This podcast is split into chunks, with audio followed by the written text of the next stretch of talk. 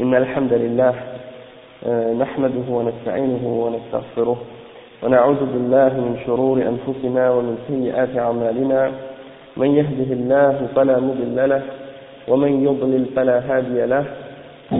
وأشهد أن لا إله إلا الله وحده لا شريك له وأشهد أن محمدا عبده ورسوله. يا أيها الذين آمنوا اتقوا الله حق تقاته ولا تموتن إلا وأنتم مسلمون.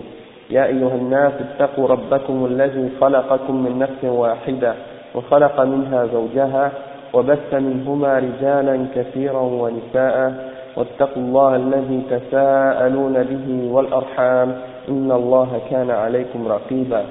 يا أيها الذين آمنوا اتقوا الله وقولوا قولا سديدا يصلح لكم أعمالكم ويغفر لكم ذنوبكم ومن يطع الله ورسوله فقد فاز فوزا عظيما.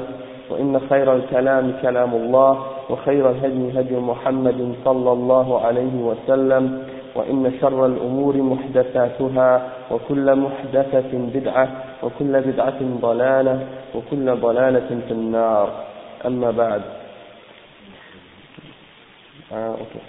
Donc, étant donné qu'aujourd'hui, euh, on commence euh, j'ai pensé qu'on pour, on pourrait euh, continuer un petit peu après l'Isha si ça vous dérange pas, pas longtemps, juste pour terminer le chapitre de Al-Iman ou de Rasul, et puis on, on commencerait par la suite, la semaine prochaine, Inch'Allah, tout de suite Al-Imanu bil Yawm al-Akhir, c'est-à-dire la foi en l'après-vie, ou euh, qu'est-ce qui vient après la, après la mort ou qu'est-ce qui vient à la fin du temps. Donc, euh, qu'est-ce que vous en pensez de ça? Non Ok, donc on continue. On, on va, on va voir jusqu'à où on va arriver, jusqu'à la prière d'Aïcha, et puis, et puis là où on est rendu, on va, on va, on va calculer, puis s'il nous en reste pas trop, puisqu'il ne reste pas beaucoup, donc on pourra terminer peut-être 30 minutes après l'Aïcha, Inch'Allah. 30, 30 minutes, D'accord? Très Inch'Allah. Donc, euh, on est rendu à Khatm al-Risalat bi'atati Muhammadin sallallahu alayhi wa sallam. Le chef dit, لقد ختم الله سبحانه وتعالى النبوة بنبوة محمد صلى الله عليه وسلم قال تعالى ما كان محمد آباء أحد من رجالكم ولكن رسول الله وخاتم النبيين وقال صلى الله عليه وسلم أنا خاتم النبيين وقال لا نبي بعدي Et ça, c'est deux hadiths qui sont rapportés selon Abu Huraira. Et on va les mentionner au complet, Inch'Allah, bientôt. Euh, وذلك يستلزم ختم المرسلين إذ ختم الأعم يستلزم ختم الأخص ومعنى ختم النبوة بنبوته صلى الله عليه وسلم أنه لا تبدأ نبوة ولا تشرع شريعة بعد نبوته وشرعته نعم donc le chef il explique dit que Allah est venu ou a fait que la, la prophétie a été terminée et a été complétée et scellée par la prophétie du prophète Muhammad sallallahu alayhi wa sallam. Et une des preuves de ça, c'est le verset 40 de Surah Al-Ahzab, dans lequel Allah subhanahu wa ta'ala dit que Muhammad sallallahu alayhi wa sallam n'était le père d'aucun d'entre vos hommes. C'est-à-dire que le prophète sallallahu alayhi wa sallam n'a eu aucun fils qui a survécu. La plupart de ses fils sont morts à un très jeune âge. Il n'a eu que des filles, sallallahu alayhi wa sallam. Donc, c'est-à-dire il n'y a pas de successeur. C'est-à-dire c'est pas une chose qui devait se, prendre de père en fils par la suite après lui. Comme des gens auraient pu dire si le prophète sallallahu alayhi wa sallam aurait eu un fils, ils auraient dit bon, c'est lui qui va continuer à la prophétie ou bien continuer à être son successeur après sa mort. Donc ça c'est une des choses que Allah a fait par sa sagesse pour pas que cette chose-là soit de cette façon. Donc, Allah il dit qu'il n'était le père d'aucun d'entre vos hommes, ولكن رسول الله وخاتم النبيين. Mais il a été le messager d'Allah et le dernier des prophètes. Le dernier, le, ou le sauf des prophètes, celui qui vient sceller et compléter la lignée des prophètes qui sont venus un après les autres. وقال صلى الله عليه وسلم أنا خاتم النبيين وقال لا نبي بعدي donc ça c'est dans un hadith il a dit je suis le sceau des prophètes. Et dans un autre hadith il a dit il n'y a pas de prophète après moi. Et le chef il explique que le fait que euh, le prophète sallallahu alayhi wa sallam dise qu'il n'y a pas de prophète après lui ça implique également qu'il n'y a pas de messager après lui. Parce que si Allah sallallahu alayhi wa sallam dit qu'il est le khatim de quelque chose qui est plus général, alors ça implique aussi qu'il est le khatim de ce qui est plus spécifique. Et la signification de ça, qu'est-ce que ça signifie? Ça signifie que tout messager est un prophète, mais pas tous les prophètes sont des messagers. Donc si Allah a dit que, Allah, euh, que le messager d'Allah est le sceau des prophètes, ça implique automatiquement qu'il est le sceau aussi des messagers, puisque aucun messager euh, n'existe sans qu'il soit en même temps un prophète. Donc s'il n'y a plus de prophètes, automatiquement il n'y a plus de messagers. Est-ce que c'est clair? Est-ce que vous avez compris? La différence? Ok, comme on avait déjà parlé de ça, c'est qu'un messager, celui qui vient avec un message, qu'il a, il a l'ordre de transmettre à tout le monde et, aussi qu'il a une révélation qu'il doit enseigner un livre. Tandis que le prophète, lui, il fait juste avertir les gens c'est juste avertir et annoncer le paradis. Il se base sur un, oui c'est ça, il se base sur la charia d'un autre prophète qui est venu avant. Tandis que le messager, lui, il vient, souvent il amène une nouvelle charia. Parce que, pourquoi c'est important de spécifier ça? C'est parce que certains des gens de Dolal, de Dolal et de Bid'a et de Kufr, ils sont venus et essaient de prétendre qu'il y avait un autre prophète qui, qui pouvait venir, un autre messager qui pouvait venir après Muhammad sallallahu alayhi wa sallam comme par exemple les groupes de, ceux qui ont suivi Elijah Mohammed, les groupes des Noirs euh, américains là, aux États-Unis. Ils disent que lui, il est, un messager envoyé par Allah pour les Noirs, uniquement pour les Noirs. Donc, ils ont dit, la preuve euh, qu'il peut être un messager après la venue de Muhammad sallallahu alayhi wa sallam, c'est que Allah a seulement dit dans le Coran qu'il est le dernier des prophètes, et non le dernier des messagers, donc ça veut dire qu'il peut être, il peut y avoir un autre messager après. Donc s'ils avaient compris justement que tous, les, messagers sont les prophètes, ils n'auraient pas dit cette absurdité. Hein? Aussi, le euh, Khalifa, la même.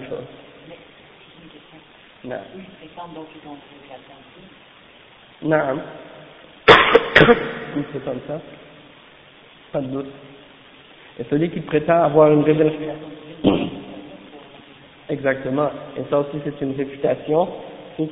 Étant donné que tous les, ceux qui prétendent avoir une révélation divine, euh, c'est automatiquement qu'ils prétendent être un prophète. Donc, ça vient en même temps réfuter les, les soufis, hein, les soufis hein, qui prétendent que ils sont pas, ils disent, nous ne sommes pas des prophètes, sauf qu'on a des révélations divines. Ou bien qu'on reçoit des des communications directement avec le prophète sallallahu alayhi wa sallam.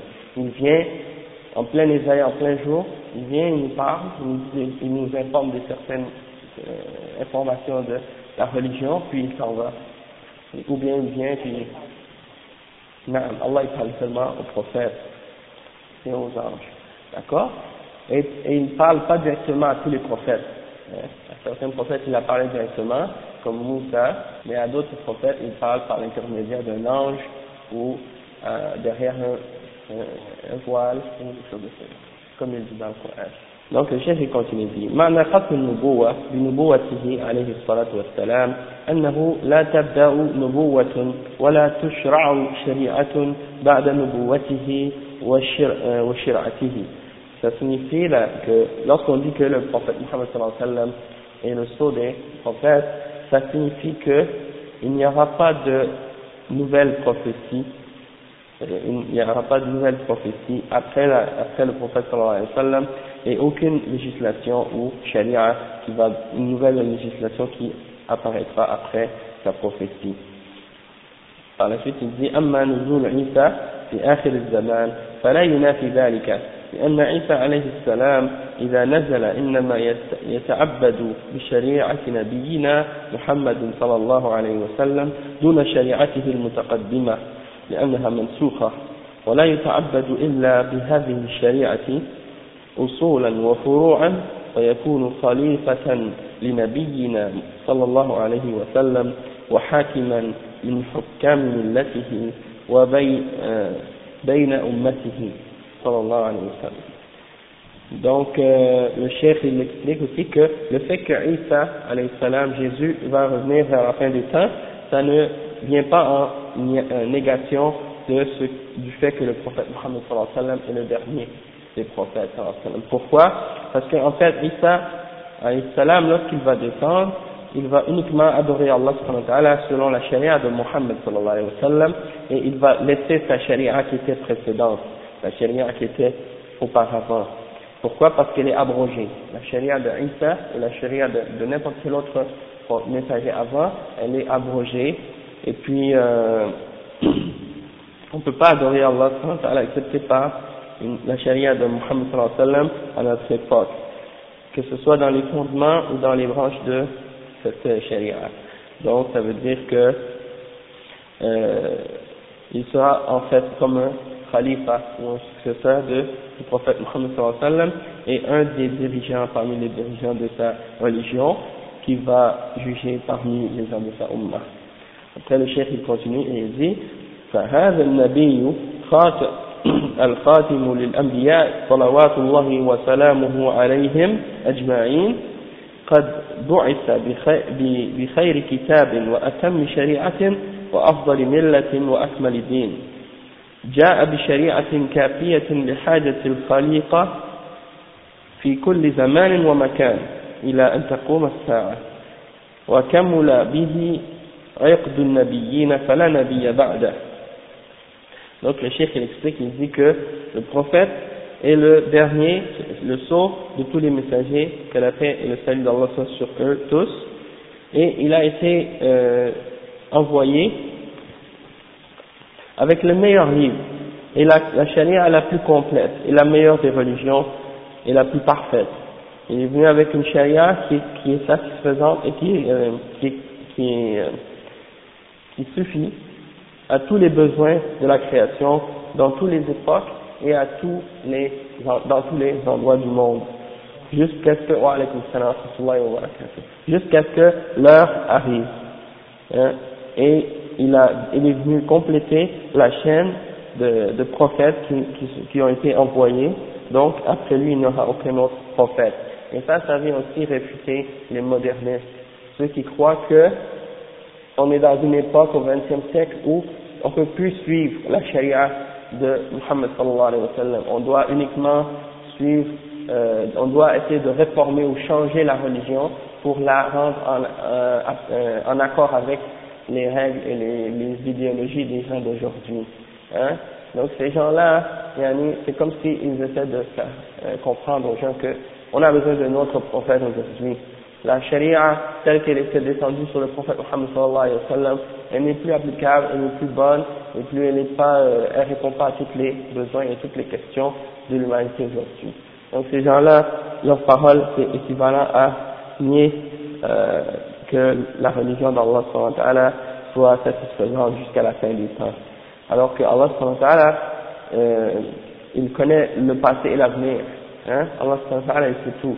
Donc lorsqu'il a révélé la charia au prophète Muhammad sallallahu alayhi wa sallam, même si c'était à une époque où la technologie n'était pas évoluée comme elle l'est aujourd'hui, malgré tout Allah savait ce qui allait arriver dans l'avenir de d'évolution et de développement dans, dans, au niveau technologique et autres les scientifiques. Donc, il savait, en révélant la révélation au prophète Mohammed sallallahu alayhi wa sallam, malgré qu'il était dans un milieu très simple et dans un désert, il savait que les règles qu'il allait révéler à son prophète Mohammed sallallahu alayhi wa sallam allaient être satisfaisantes et allaient être applicables, même au, à l'an 2000 et même à l'an 3000 s'il faut, jusqu'à ce que Allah subhanahu wa ta'ala décide de faire établir le jugement dernier. Donc, ça, c'est une chose que ces gens-là doivent comprendre. Sinon, yani, leur parole, en, réalité, c'est une parole complètement euh, en contradiction avec l'islam. C'est une parole de course, de penser que la charia de Muhammad sallam n'est pas, pas applicable aujourd'hui. Donc ça, c'est une chose importante parce que ces gens-là disent ça et ils ne réalisent pas qu'en disant ça, il, il prononce une parole qui, euh, qui les fait sortir de l'islam. Ensuite, le Cheikh dit وفي الصحيحين وغيرهما من حديث جابر ابن عبد الله رضي الله عنهما عن النبي صلى الله عليه وسلم أنه قال مثلي ومثل الأنبياء من قبلي كمثل رجل بنى دارا فأكملها وأحسنها إلا موضع لبنة فجعل الناس يدخلون ويتعجبون منها ويقولون لولا موضع اللبنة زاد مسلم فجئت فختمت فختمت الأنبياء يعني c'est un hadith très intéressant et très important qui est rapporté dans Sahih al-Bukhari et Sahih Muslim selon Jabir ibn Abdullah radiallahu anhu euh, selon le prophète sallallahu alayhi wa sallam qui a dit l'exemple l'exemple de moi par rapport à l'exemple des autres prophètes qui sont venus avant moi c'est comparable à un homme qui a bâti une maison et qui l'a parfaite et qui l'a rendue vraiment belle excepté une brique qui, est manquante dans cette maison. Donc les gens se rassemblent et observent cette maison et observent sa beauté et ils sont étonnés, ils sont étonnés de voir cette maison comme, comment elle est belle et comment elle est bien construite, mais ils disent si seulement cette brique manquante était, était là, si seulement il n'y avait pas cet espace là qui manque. Et le prophète sallallahu alayhi wa sallam dit, je suis cette brique, je suis cette pièce manquante dans cette maison. Et dans une autre narration, euh, selon Muslim, euh, la, version de Muslim, il, il, est, euh, il est dit, et je suis venu pour compléter et sceller les prophètes, la, la prophétie, ou qu'est-ce qui est venu avant les prophètes. C'est-à-dire c'est, c'est une parabole que le prophète sallallahu alayhi wa sallam a donnée aux gens pour leur faire comprendre que c'est lui qui est venu compléter la prophétie, il c'est lui qui, qui manquait dans cette, euh, dans cette construction-là, et c'est lui qui est venu la compléter.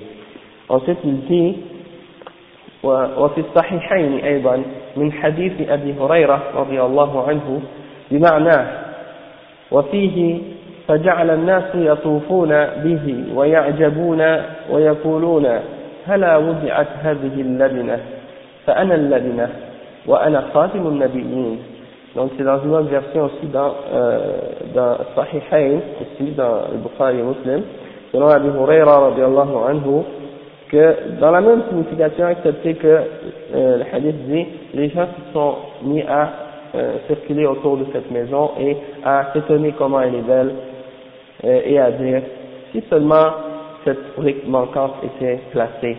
Et le prophète dit, Ana hadi, ana ladina, je suis cette brique, je suis le sceau des prophètes. وقال صلى الله عليه وسلم كانت بنو إسرائيل تسوسهم الأنبياء كلما هلك نبي خلفه نبي وإنه لا نبي بعدي وسيكون خلفاء فيكثرون رواه البخاري Donc ça c'est un autre hadith rapporté par Al-Bukhari euh, dans lequel le prophète sallallahu alayhi wa sallam dit que les, les, la, les fils d'Israël, les fils de Jacob ou les, les descendants de, Jacob, Israël, euh, c'est les prophètes qui les dirigeaient. Hein. Les prophètes étaient, euh, étaient là pour les diriger. Et à chaque fois qu'un prophète euh, mourait, eh ben, un nouveau prophète arrivait pour le succéder. Et le prophète sallallahu dit, excepté moi, je suis le dernier des prophètes. Et il n'y aura pas de prophète après moi. Il n'y aura pas de prophète après moi. Mais il y aura des khulafas il y aura des successeurs, c'est-à-dire des gens qui vont venir pour diriger la Ummah, mais ce ne seront pas des prophètes. رواه البخاري rapporté par البخاري وعن جابر ابن سمرة رضي الله عنه قال رأيت خاتما في ظهر رسول الله صلى الله عليه وسلم كأنه بيضة حمام رواه مسلم C'est un hadith rapporté par Jabir ibn, euh, ibn Samura dans lequel le prophète, euh, dans lequel il dit qu'il a vu le prophète sallam avec un seau dans son dos. Il dit c'était semblable à un œuf de, euh, euh, Non, de, de, les œufs comme les oiseaux qu'on voit, les perdrix, là. Pigeons, oui, les pigeons, ouais. Un œuf, comme l'œuf d'un pigeon. Non. Muslim, rapporté par Muslim. Donc, c'était, c'était ça qu'il avait ici sur son épaule gauche, et puis euh, c'était de la taille comme un œuf de pigeon, et on va lire l'explication après que Al-Hafiz ibn Hajar al-Asqalani explique dans Al-Fath al-Bari, الشيخ يجي قال الحافظ رحمه الله تعالى في الفتح قال القرطبي اتفقت الأحاديث الثابتة على أن خاتم خاتم النبوة كان شيئا بارزا أحمر عند كتفه الأيسر. قدره إذا قلل قدر بيضة بيضة الحمامة وإذا كبر جمع اليد. Wallahu a'lam. Donc ça c'est abordé dans Fath al-Bari. Et ça, signifie que le Hafiz a dit dans Al-Fath, il a rapporté la citation de l'imam Al-Qurtubi qui disait que les hadiths qui sont authentiques euh, sont tous euh, en accord pour dire que le saut, de la prophétie était une chose qui était qui sortait, euh, qui était sur l'épaule du prophète qui était comme une, un genre de, comme on dit, une tétine ou quelque chose comme ça. Non, pas une tache de naissance, c'est quelque chose vraiment, un morceau, un morceau qui, qui sort là, de, un morceau de chair rouge qui, qui, sort. Comme, comme une tétine. Oui, c'est ça comme un, un, morceau de chair qui, qui sort. Et, si il est, quand il était quand il était à son petit, euh, des fois il était plus bas, des fois il grossissait. Et quand il était petit, il était de la forme d'un œuf de, la grosseur d'un œuf de perdrix. Et parfois, avec et parfois il grossissait et devenait euh, de la forme de, de d'un point ou d'une main lorsqu'elle est fermé. Euh, et le chef dit Wallahu a'lam. Après, il mentionne encore en disant وقال العلماء رحمهم الله السر في ذلك أن القلب في تلك الجهة. Si le secret dans ça, c'est que le cœur est de ce côté-là, c'est-à-dire du côté gauche. Et un autre alim, il mentionne aussi, il disait قال السهيلي رحمه الله وضع, وضع خاتم النبوة عند كتفه صلى الله عليه وسلم لأنه معصوم من وسوسة الشيطان وذلك الموضع يدخل منه الشيطان donc euh, As-Suhayl il disait que Khatam al-Nubuwa il a été mis sur l'épaule du prophète sallallahu alayhi wa sallam euh, l'épaule gauche pourquoi parce qu'il est, il est infaillible et il est protégé contre les soupirs du shaitan qui vient pour soupirer euh, des suggestions mauvaises dans l'oreille des êtres humains par ces côtés-là donc c'est de ce côté-là que le shaitan entre. Donc, c'était pour, euh, c'est ça le, chef, il explique cette, cette, chose de cette façon en disant que euh, le khatim il était de, cette, de ce côté-là et c'était, c'était comme pour montrer qu'il est maçon. Euh, ensuite, il mentionne les paroles de l'imam Ibn Kathir et il dit قال الحافظ ابن كثير رحمه الله فمن رحمة الله تعالى بالعباد إرسال محمد صلى الله عليه وسلم إليهم ثم من تشريفه لهم ختم الأنبياء والمرسلين به وإكمال الدين الحنيف له وقد أخبر, وقد أخبر الله تعالى تبارك وتعالى في كتابه آه، ورسوله في سنة في السنة المتواترة عنه أنه لا نبي بعده ليعلموا أن كل من ادعى هذا المقام بعده فهو كذاب أفاك دجال ضال مضل فلو تخرف وشعبذ وأتى بأنواع السحر والطلانس والنرنجيات والنرنجيات فكلها محال وضلال عند أولي الألباب كما أجرى الله تعالى على يد الأسود العنسي باليمن ومسيلمة الكذاب باليمامة. من الأحوال الفاسدة والأقوال الباردة. ما ما علم كل ذي لب وفهم وحجة أنهما كاذبان ضالان لعنهما الله. وكذلك كل مدع لذلك إلى يوم القيامة حتى يختم أو نعم يختم بالمسيح الدجال. فكل واحد من هؤلاء الكذابين يخلق الله معه من الأمور ما ما يشهد, يشهد العلماء أو يشهد العلماء والمؤمنون بكذب من جاء بها. وهذا من تمام لطف الله تعالى بخلقه فإنهم بضرورة الواقع أي الكذابون لا يأمرون بمعروف ولا ينهون عن منكر. إلا على سبيل الاتقاء أو لما لهم فيه من المقاصد إلى غيره ويكونون في غاية الإفك والفجور في أقوالهم وأفعالهم كما قال تعالى هل أنبئكم على من تنزل, تنزل الشياطين؟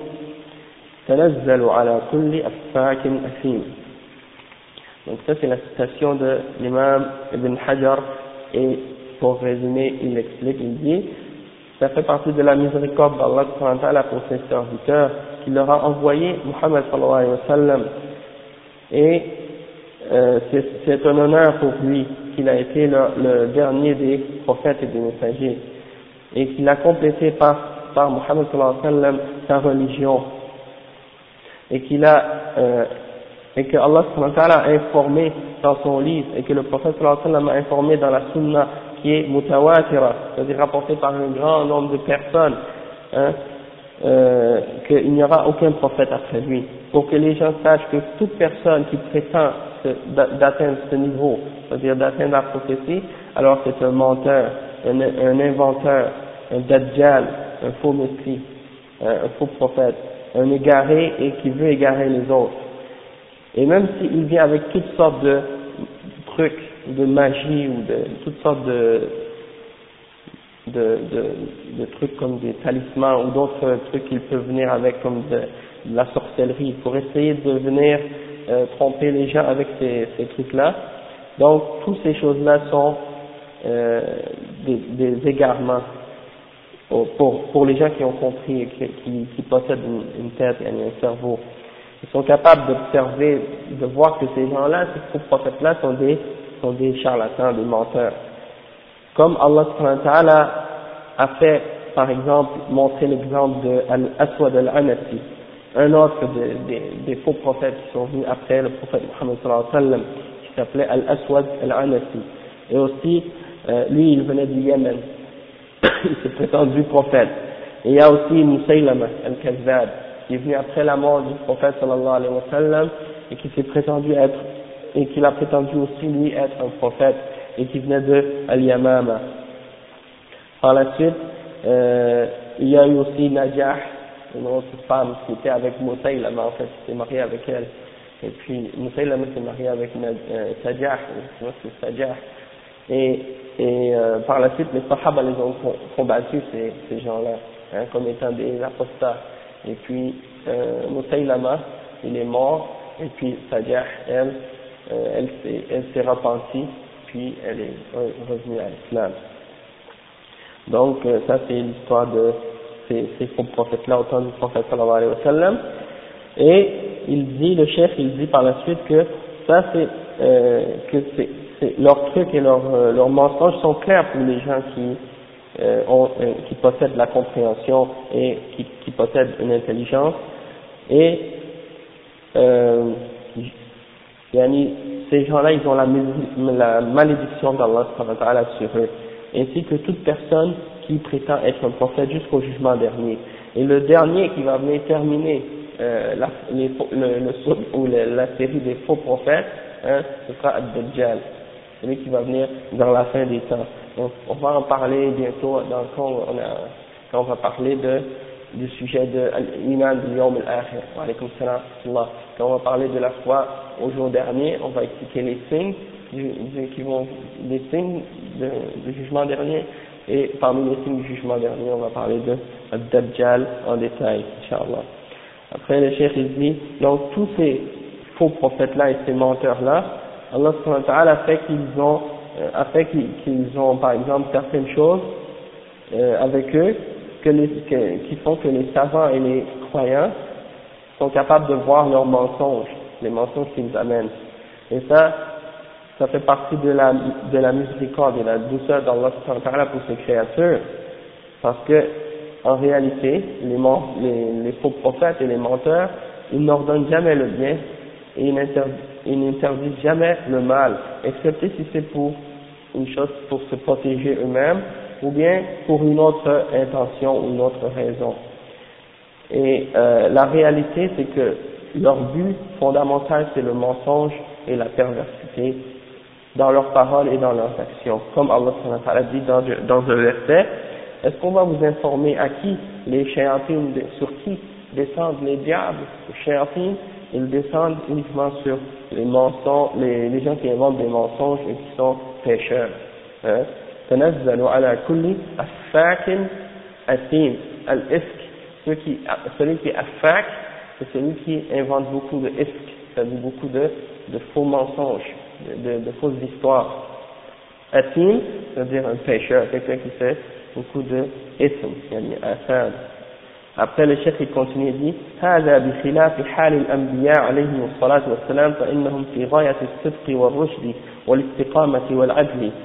فيما يقولون ويأمرون وبه وفيما يأمرون به وينهون عنه ومع ما يؤيدون به من الخوارق للعادات والأدلة الواضحات والبراهين البارهات الباهرات. فصلوات الله وسلامه عليهم دائما مستمرا. ما دامت, ما دامت الأرض والسماوات. Donc le chef il explique, il dit que ça c'est contraire, contrairement à, l'état des, des prophètes d'Allah parce qu'on voit chez les prophètes qu'ils sont euh, dans, ils sont complètement euh, sincères et droits et bien guidés. Et qu'ils sont sur euh, la guidance et la justice. Et ils, ils ordonnent dans tout ce qu'ils ordonnent et dans tout ce qu'ils interdisent. Et ils sont supportés et aidés par toutes sortes de miracles et de preuves claires et des évidences que Allah leur, leur, permet de faire pour prouver la véracité de leur, message alors que la paix et le salut d'Allah soit sur eux de façon euh, continuelle, juste tant qu'il y aura les cieux et la terre. Par la suite, le chef, en fait ça c'est la fin de la citation de Ibn dans, son tafsir. Tout ça c'était les paroles d'Ibn Kathir et là le chef Al-Fawzan continue et il dit ليس الناس بحاجة إلى بعثة نبي بعد محمد صلى الله عليه وسلم لكمال شريعته ووفاء ووفائها بحاجة البشرية نعم cheikh il dit les hommes n'ont pas besoin d'avoir de recevoir d'avoir la venue d'un autre prophète après Muhammad sallallahu alayhi wa sallam à cause de la perfection de, de la charia qu'il a amenée et parce que cette, cette, euh, cette charia elle a, elle a été capable de, de répondre à tous les besoins de l'humanité وما عسى أن يقتضي بعثة نبي بعد محمد صلى الله عليه وسلم et qu'est-ce qu'est-ce que ça implique qu'on dirait que qu'est-ce qu'impliquerait le fait de dire qu'un nouveau prophète viendrait après Muhammad sallallahu alayhi wa sallam وإن قيل إن الأمة قد فسدت فالعمل على إصلاحها يحتاج إلى بعثة نبي جديد. قلنا هل بعث هل بعث نبي في الدنيا لمجرد الإصلاح حتى يبعث في هذا الزمان لمجرد هذا الغرض؟ إن النبي لا يبعث إلا ليوحى إليه ولا تكون الحاجة إلى الوحي إلا لتبليغ رسالة جديدة أو إكمال رسالة متقدمة أو لتطهيرها من شوائب التحريف والتبديل. فلما قضت كل هذه الحاجات إلى الوحي بحفظ القرآن وسنة محمد صلى الله عليه وسلم وإكمال الدين على يده صلى الله عليه وسلم لم تبقى الحاجة الآن إلى الأنبياء وإنما هي للمس... إلى وإنما هي إلى المصلحين. انتهى كلامه بتصرف يسير من الرد على القديانية وعليكم السلام ورحمة الله وبركاته Donc le chef il dit, et si des gens disaient, ah mais aujourd'hui les gens sont corrompus et il faut que euh, un nouveau prophète vienne pour essayer de réformer l'état des gens, le, chef il dit, on leur répondrait en disant, est-ce que avant, est-ce que dans le passé, Allah avait suscité un prophète uniquement pour euh, réformer euh, la corruption des gens et donc euh, aujourd'hui on aurait besoin de ça uniquement pour ce, pour ce but-là, c'est-à-dire dans le but de réformer la situation dans laquelle les gens sont aujourd'hui. Le chef il explique il dit que le prophète est uniquement envoyé dans le but qu'on lui révèle une révélation. Hein, et euh, le but de cette révélation-là est uniquement dans le but de faire transmettre le but, le but pourquoi cette révélation-là est venue, c'est dans le but que ce message-là soit, un nouveau message soit envoyé, ou bien pour parfaire un message qui était là auparavant, ou bien le, pour le purifier de toutes sortes de, transformations ou de déviations qui sont apparues dans, ce, dans le message précédent. D'accord? Donc ça veut dire que euh, si, comme dans ce cas-là, il explique que c'est trois raisons pourquoi il y a un prophète. Il dit, la première raison, c'est pour qu'il soit, euh, pour qu'on lui révèle une révélation. C'est pour ça que Allah envoie un prophète. Donc, les causes pourquoi on aurait besoin d'un nouveau prophète, il dit, c'est soit si pour euh, amener un message nouveau. Et ça, on n'en a pas besoin. Soit pour compléter un message qui était là ou le parfaire un message qui était là auparavant. Et ça, c'est pas nécessaire non plus, puisque la, la charia du prophète Mohammed sallallahu elle est déjà parfaite. Ou troisièmement, pour la purifier de déviations et de déformations qui sont apparues à l'intérieur, et ça aussi c'est pas nécessaire puisque le message a déjà été euh, euh, purifié et protégé contre toute forme de déformation et déviation. Donc le cheikh dit فلما قضت كل هذه الحاجات إلى إلى الوحي بحفظ القرآن والسنة donc, étant donné que tout ça, ça a été, euh, le Coran et la Sunna a été protégé, donc ça veut dire qu'on n'a pas besoin d'une autre, d'une nouvelle révélation après la révélation du prophète Mohammed sallallahu alayhi wa sallam. Et étant donné aussi que la, la charia et la, et la religion a été complétée par, euh, par le prophète Mohammed sallallahu alayhi wa sallam, donc on n'a aucun besoin pour un nouveau prophète aujourd'hui et en fait, la, la, la, question de réformation ou de, de, de, ramener les gens au bien, eh bien ça c'est laissé aux muslimin, c'est-à-dire aux ulama et aux gens qui appellent à, les gens à revenir à la révélation du prophète Muhammad sallallahu alayhi wa sallam et à la charia. Par la suite, le chef il dit, وقد أعلن الله ختم النبوات والرسالات بنبوة محمد صلى الله عليه وسلم في قوله ما كان محمد آباء أحد من رجالكم ولكن رسول الله وخاتم النبيين وكان الله بكل شيء عليما donc c'est comme ça que Allah a euh, fait savoir à tout, à tout le monde que la fin de la prophétie et la fin de tous les messages est, est avec la venue du prophète Mohammed sallallahu alayhi wa sallam, c'est le dernier d'entre tous les prophètes et les messagers, comme il est dans le verset qu'on a mentionné au tout début, que wa sallam n'est pas le père d'aucun d'entre vos hommes, mais il est le messager d'Allah et le sceau de tous les prophètes, et Allah est connaisseur de toutes choses. Par la suite, le cheikh il continue et dit ومن البديهي الذي لا يقبل الاعتراض أن استمرار بقاء القرآن الحاوي بشريعته وأحكامه أسس مطالب البشر التشريعية كلها محفوظا كما أنزل على محمد صلى الله عليه وسلم مع استمرار بقاء سيرة الرسول صلى الله عليه وسلم وسنته المبينة لمعاني القرآن صحيحة صحيحة ثابتة هو بمثابة استمرار وجود الرسول صلى الله عليه وسلم فينا على قيد الحياة. قال تعالى فإن تنازعتم في شيء فردوه إلى الله والرسول donc le, le, le chef il explique et il dit et c'est élémentaire c'est une chose élémentaire qui n'accepte aucune opposition ou aucune euh, aucune euh, négation ou aucune euh, contestation que le Coran reste avec nous, est encore là présent, et que ces règles et ces, ces euh, législations sont là pour répondre à tous les besoins de l'humanité, et que le Coran est protégé et complètement bien gardé contre toute forme de changement.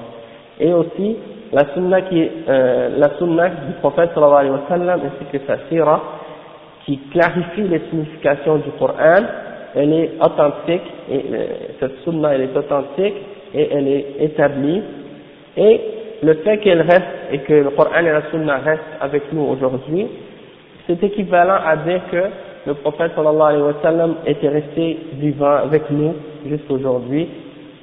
C'est pour ça que Allah subhanahu wa ta'ala dit dans le Coran فإن تنازعتم في شيء فردوه إلى الله والرسول c'est pour ça que Allah dit et si vous divergez en quoi que ce soit dans, dans vos affaires alors ramenez-le rapportez-le à Allah et à son messager.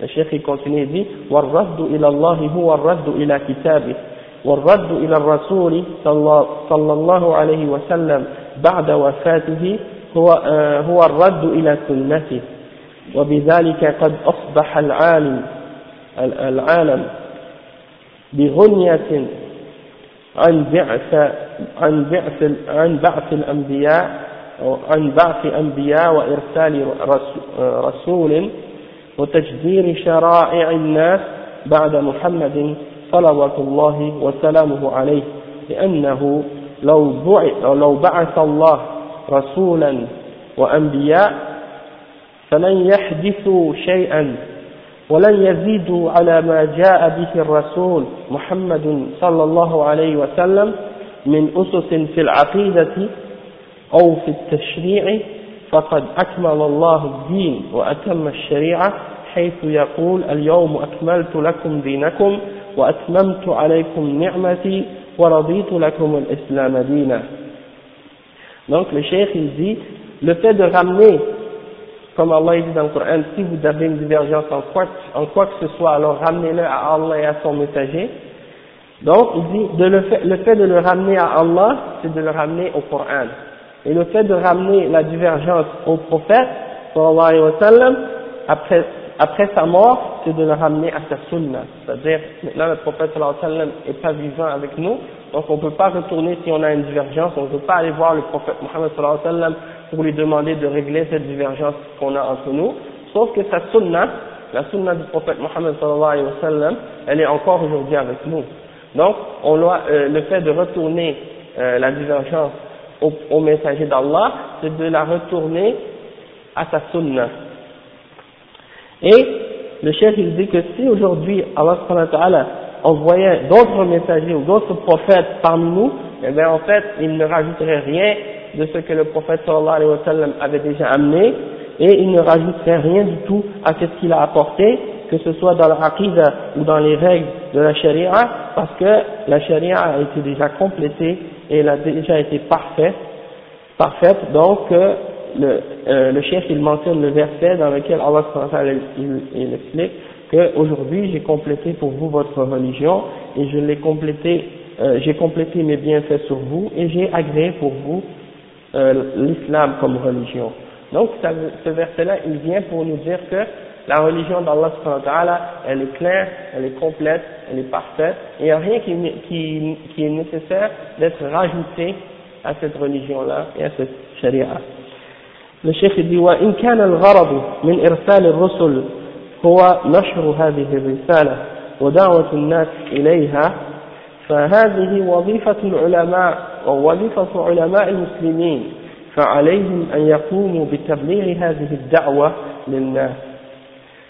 فمن ادعى عدم ختم النبوة بعد محمد صلى الله عليه وسلم أو صدق من يدعي ذلك فهو مرتد عن دين الإسلام.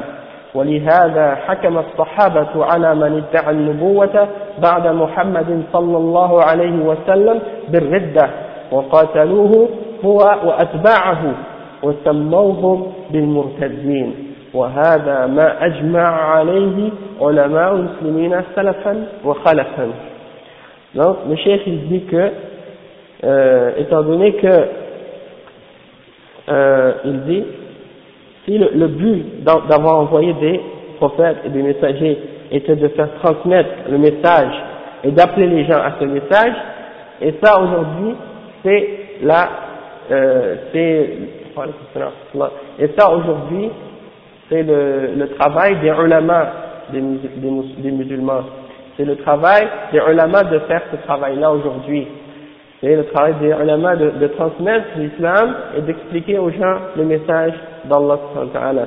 Donc ils doivent prendre leur, la responsabilité de transmettre cet appel pour les hommes.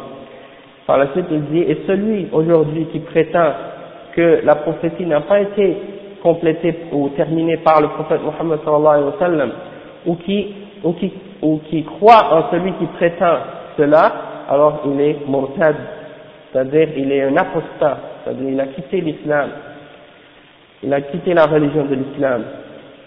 Et c'est pour ça que les Sahaba, après la mort du prophète sallallahu alayhi wa sallam, ont déclaré toute personne qui prétendait être un prophète après le prophète Mohammed sallallahu alayhi wa sallam, ils l'ont déclaré comme étant un murtad. Et ils l'ont ils l'ont ils l'ont combattu lui et ceux qui l'ont suivi et ils les ont appelés des murtaddin et ça c'est ce que tous les savants des musulmans se sont rassemblés. Et sont tous d'accord à ce sujet-là, que ce soit parmi les salafs, c'est-à-dire les, gens qui ont précédé, les premiers musulmans, ou les khalaf, c'est-à-dire ceux qui sont venus par la suite. Donc avec ça on termine ce, ce chapitre, on va, on va faire euh, salat al-isha, inshallah, et puis après la salat on va terminer euh, le chapitre, la partie qui reste, et puis euh, on pourra euh, la semaine prochaine continuer avec euh, le reste inshallah أقول قولي هذا وأستغفر الله لي ولكم فاستغفروه إنه هو الغفور الرحيم Donc on continue, le chef il dit Al-Hikmatu fi khatm al-nubuwati bi Muhammadin sallallahu alayhi wa sallam. La sagesse d'avoir euh, terminé la prophétie par Muhammad sallallahu alayhi wa sallam.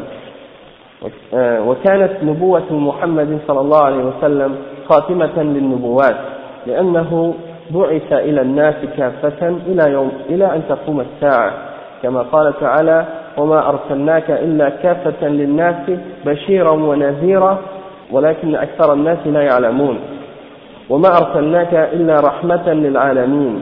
تبارك الذي نزل الفرقان على عبده ليكون للعالمين نذيرا.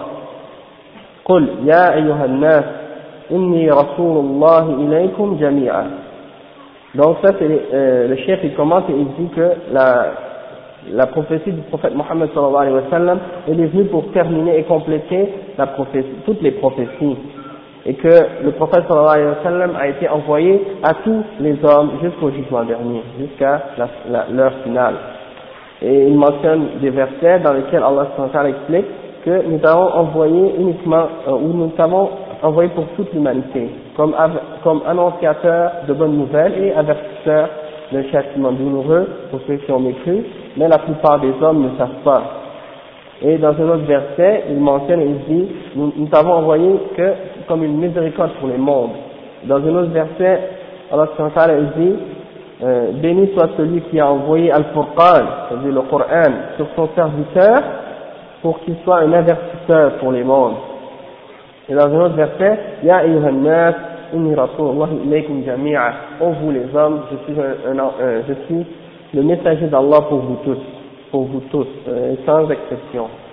Dans un autre verset, euh, après le chef il continue, il dit, وإذ كانت رسالة رسالته عامة للناس فلا بد أن تكون شريعته كاملة شاملة لمصالح البشر لا يحتاج معها إلى شريعة أخرى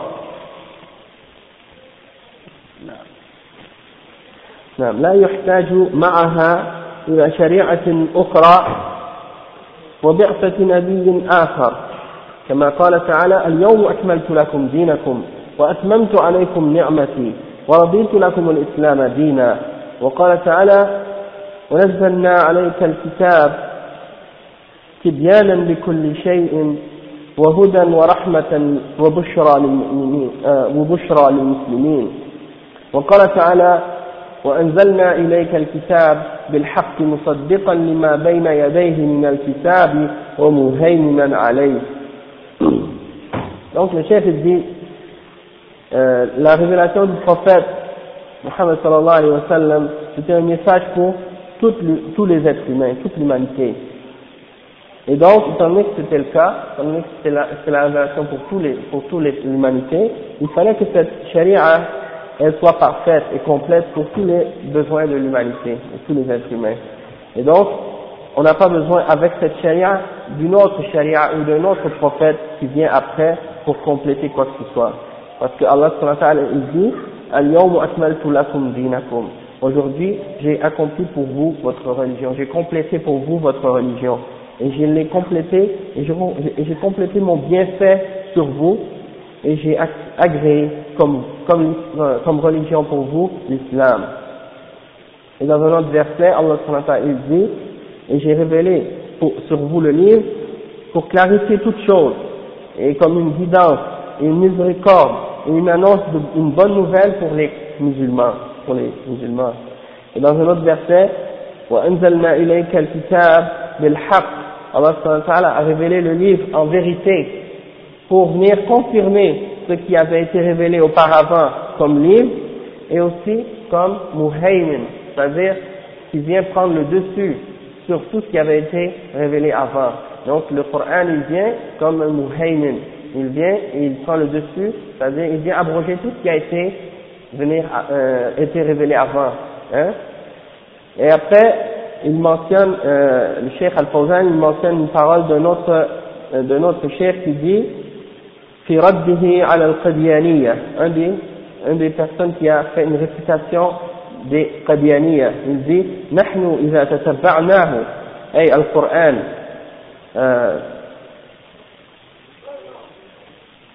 بغية أن نعرف بغاية بغاية أن نعرف الأسباب التي لأجلها ظهرت الحاجة إلى إرسال نبي في أمة في أمم الأرض علمنا أن هذه الأسباب أربعة Donc, le chef il dit que si on regarde dans le Coran pour essayer de comprendre c'est quoi les, euh, les causes qui ont amené euh, Allah à envoyer des prophètes ou des messagers à, à des différentes nations sur la terre, on découvre qu'il y a quatre causes ou quatre raisons pour lesquelles Allah a fait envoyer un prophète à ses nations.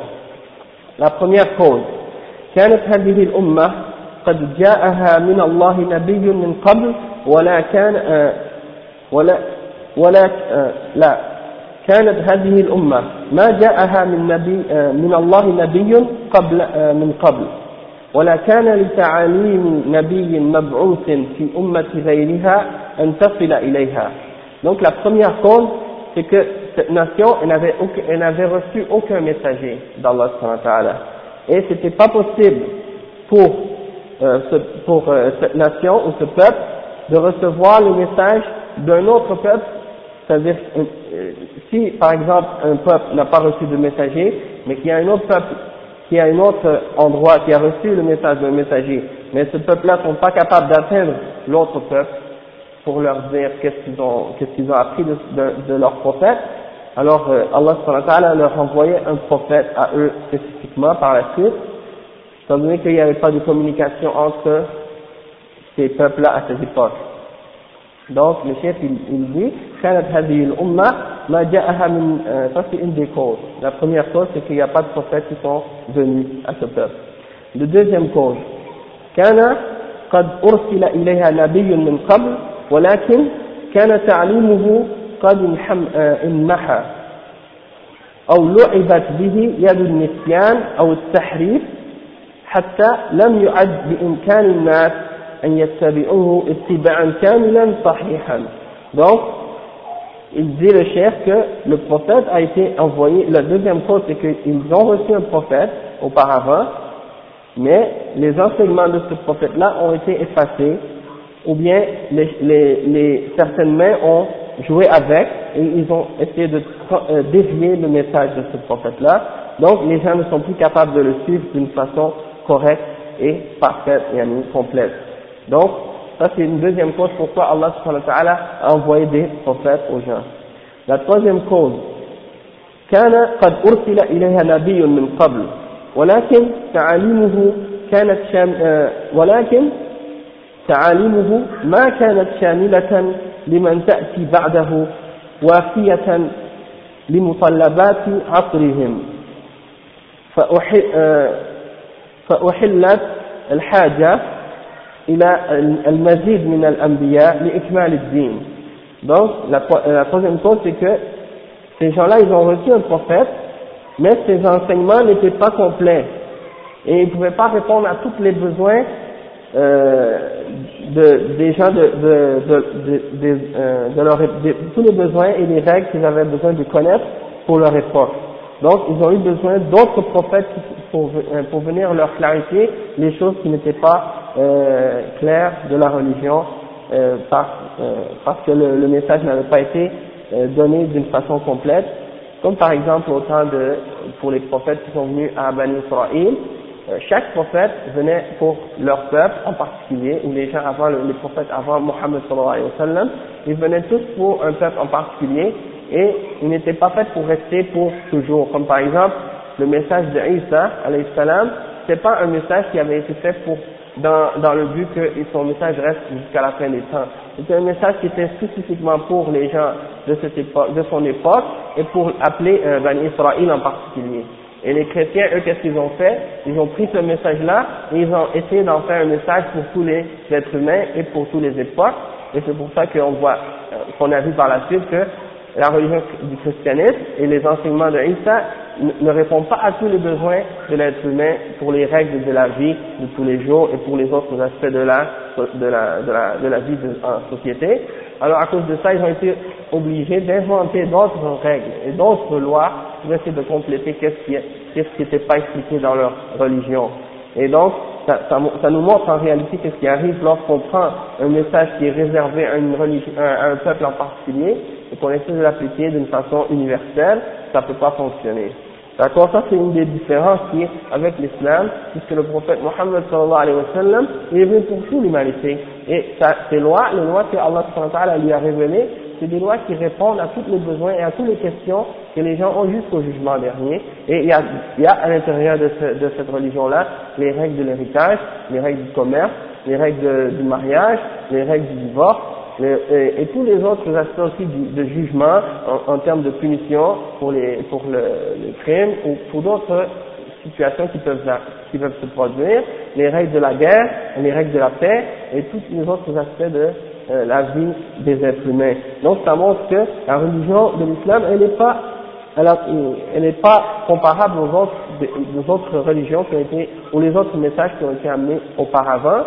Et étant donné que ces quatre causes pour lesquelles euh, le chef a mentionné, les quatre raisons pour lesquelles euh, il y a un besoin d'envoyer un message, elle s'applique, aucune d'entre ces causes et ces raisons-là ne s'applique à la, euh, la charia de Muhammad sallallahu alayhi wa sallam. La religion, euh, elle est complète.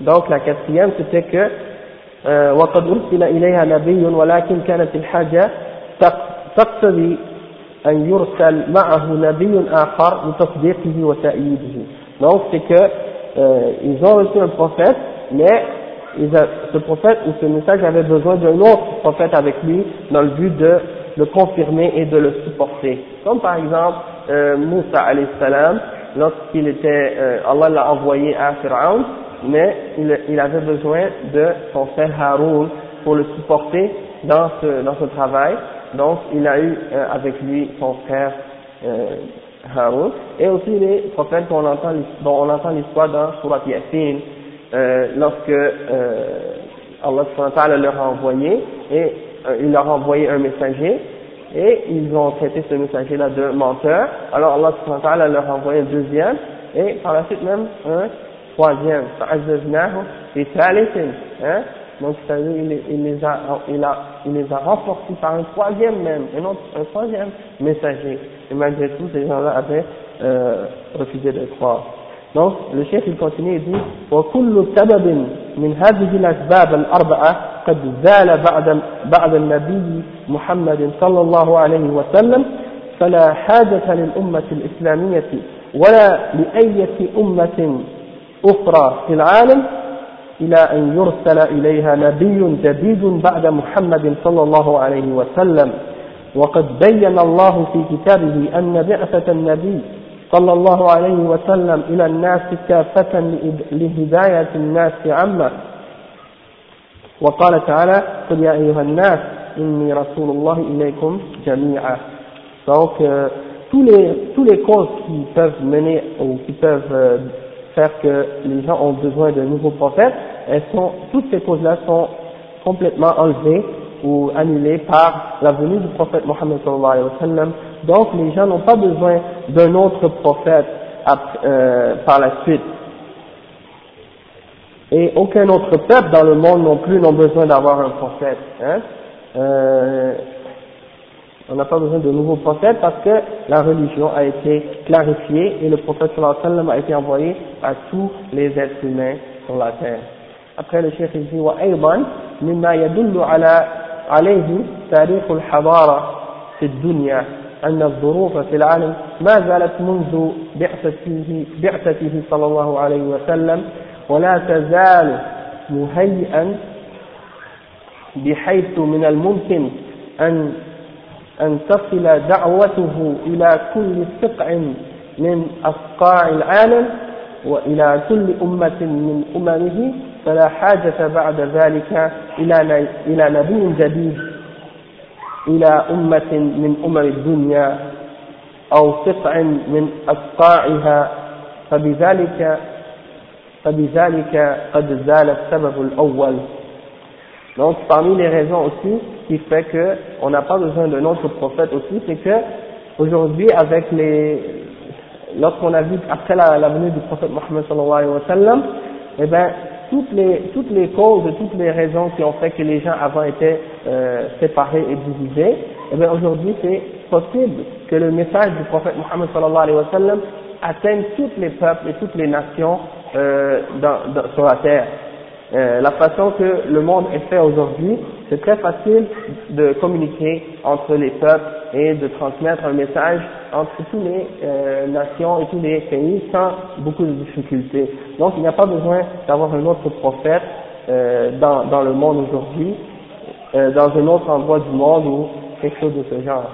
Et le chef dit ومما يشهد به القرآن أو يشهد به القرآن كذلك وتؤيده عليه ذخيرة كتب الحديث والسيرة أن التعاليم الذي جاء به النبي صلى الله عليه وسلم لا يزال حيا محفوظا على صورته الحقيقية ولم تلعب يد النسيان ولا التحريف والتبديل. أما الكتاب الذي جاء به فما وقع التحريف ولا النقص ولا الزيادة في أي حرف من من أحرفه. ولا من الممكن أن يقع إلى يوم القيامة donc le chef il mentionne aussi l'exemple que le Coran et la Sunna les deux ont été préservés et donc il n'y a pas personne qui a joué avec et pour être capable de le déformer ou de, euh, de le dévier ou de changer le, le sens et en même temps aussi le, le Coran c'est pas possible de rajouter ou d'enlever quoi que ce soit dedans même pas une lettre et donc ça, ça va rester comme ça jusqu'au jugement dernier.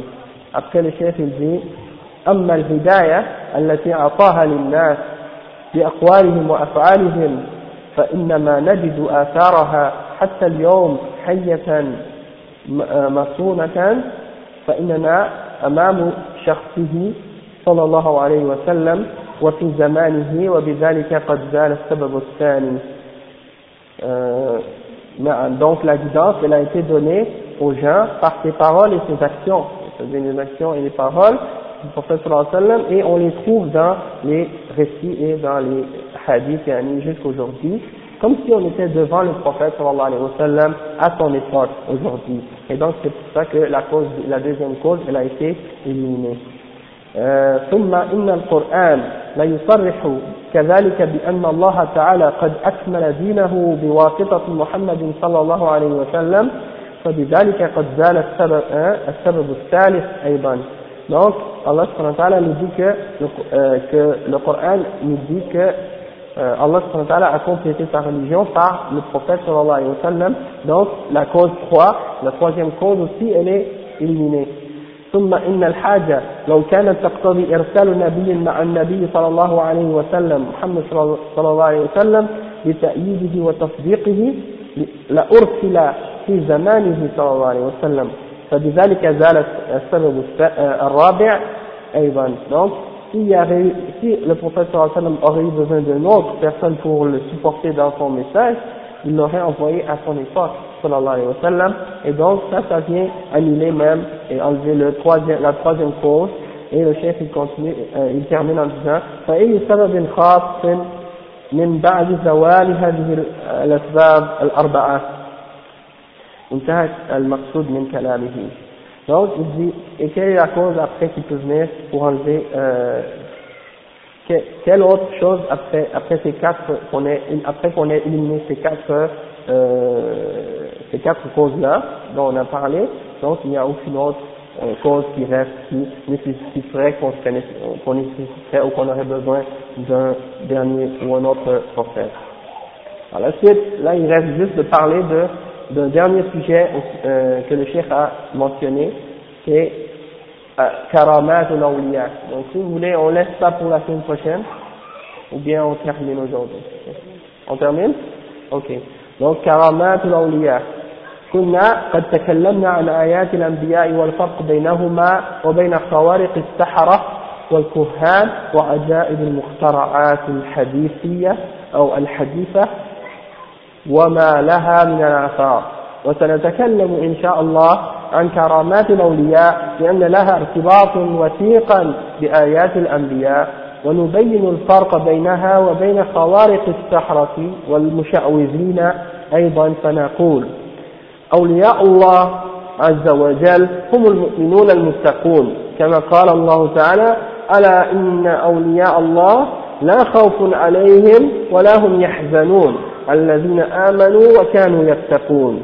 فكل مؤمن تقي فهو ولي لله عز وجل بقدر إيمانه وتقواه. وقد يظهر الله على يديه من خوارق العذاب وهي ما يسمى بالكرامات donc le cheikh il commence et il dit karamat al-awliya qu'est-ce que ça signifie karamat al-awliya on peut dire que ça veut dire les miracles les prodiges des gens qui sont rapprochés d'Allah subhanahu wa ta'ala al-awliya veut dire les alliés ou les rapprochés les gens qui sont proches d'Allah subhanahu wa ta'ala donc le cheikh il dit nous avons parlé précédemment au sujet des des miracles des prophètes sallallahu alayhi wa sallam et, et, la distinction entre ces miracles et les trucs et les, euh, les trucs des, des, des, magiciens et des, euh, des, des, heures de bonne aventure ou des, des gens qui prétendent connaître l'avenir. Et on a montré euh, aussi la distinction entre ça aussi les nouvelles technologies qui ont toutes sortes d'effets euh, incroyables et on a montré donc la distinction entre ça et les miracles des prophètes. Et aujourd'hui, on va parler, Inch'Allah, des miracles, des prodiges des gens qui sont rapprochés d'Allah car ça a un lien très clair et direct avec les signes des prophètes. Et on va expliquer aussi, clarifier la différence, la différence entre ces prodiges ou entre ces miracles et les choses que les magiciens et les charlatans euh, font pour tromper les gens et les amener dans l'égarement. Donc le chef il explique, il dit, qui sont les awliya, qui sont les rapprochés d'Allah comme certains les traduisent le mot comme étant les saints, hein, al-awliya. Donc on sait que ce terme-là, on le traduit comme étant des saints, mais en réalité, dans, dans l'islam, cette notion de sainteté là, elle n'existe pas dans, la même façon qu'elle existe dans le christianisme. Dans le christianisme, si le pape décide de canoniser une personne après sa mort pour qu'elle soit considérée comme étant un saint, c'est-à-dire qu'après qu'elle a été canonisée, la personne, on a le droit de le prendre comme un intermédiaire et de, de demander à Allah par sa faveur et par euh, ses, ses, prodiges, etc. Et donc on a compris que ça, c'est complètement contraire à l'islam, ça n'a aucun rapport. Euh, donc, Allah il nous a lui-même expliqué dans son livre qu'est-ce que c'est un, wali, qu'est-ce que c'est un, un al-awliya, les gens qui sont rapprochés d'Allah. Hein? Et il nous a dit dans un verset dans le Coran, il dit, et le chef il explique en premier, il dit, awliya Allah, hum al-muttaqun. les, les gens qui sont rapprochés d'Allah, les alliés d'Allah ce sont qui? Ce sont les croyants qui ont la crainte d'Allah Et Allah il dit ça dans le Coran, Ala inna awliya Allah, la khawfun alayhim wa lahum. Certes, les, les alliés d'Allah ou les gens rapprochés d'Allah, ce sont, euh, non, certes, les alliés d'Allah, nulle crainte, ni, euh, ni tristesse ne saura les atteindre. Ce sont ceux qui ont cru et qui ont craint Allah subhanahu wa ta'ala. Sont ceux qui ont cru et qui ont eu la crainte en Allah subhanahu.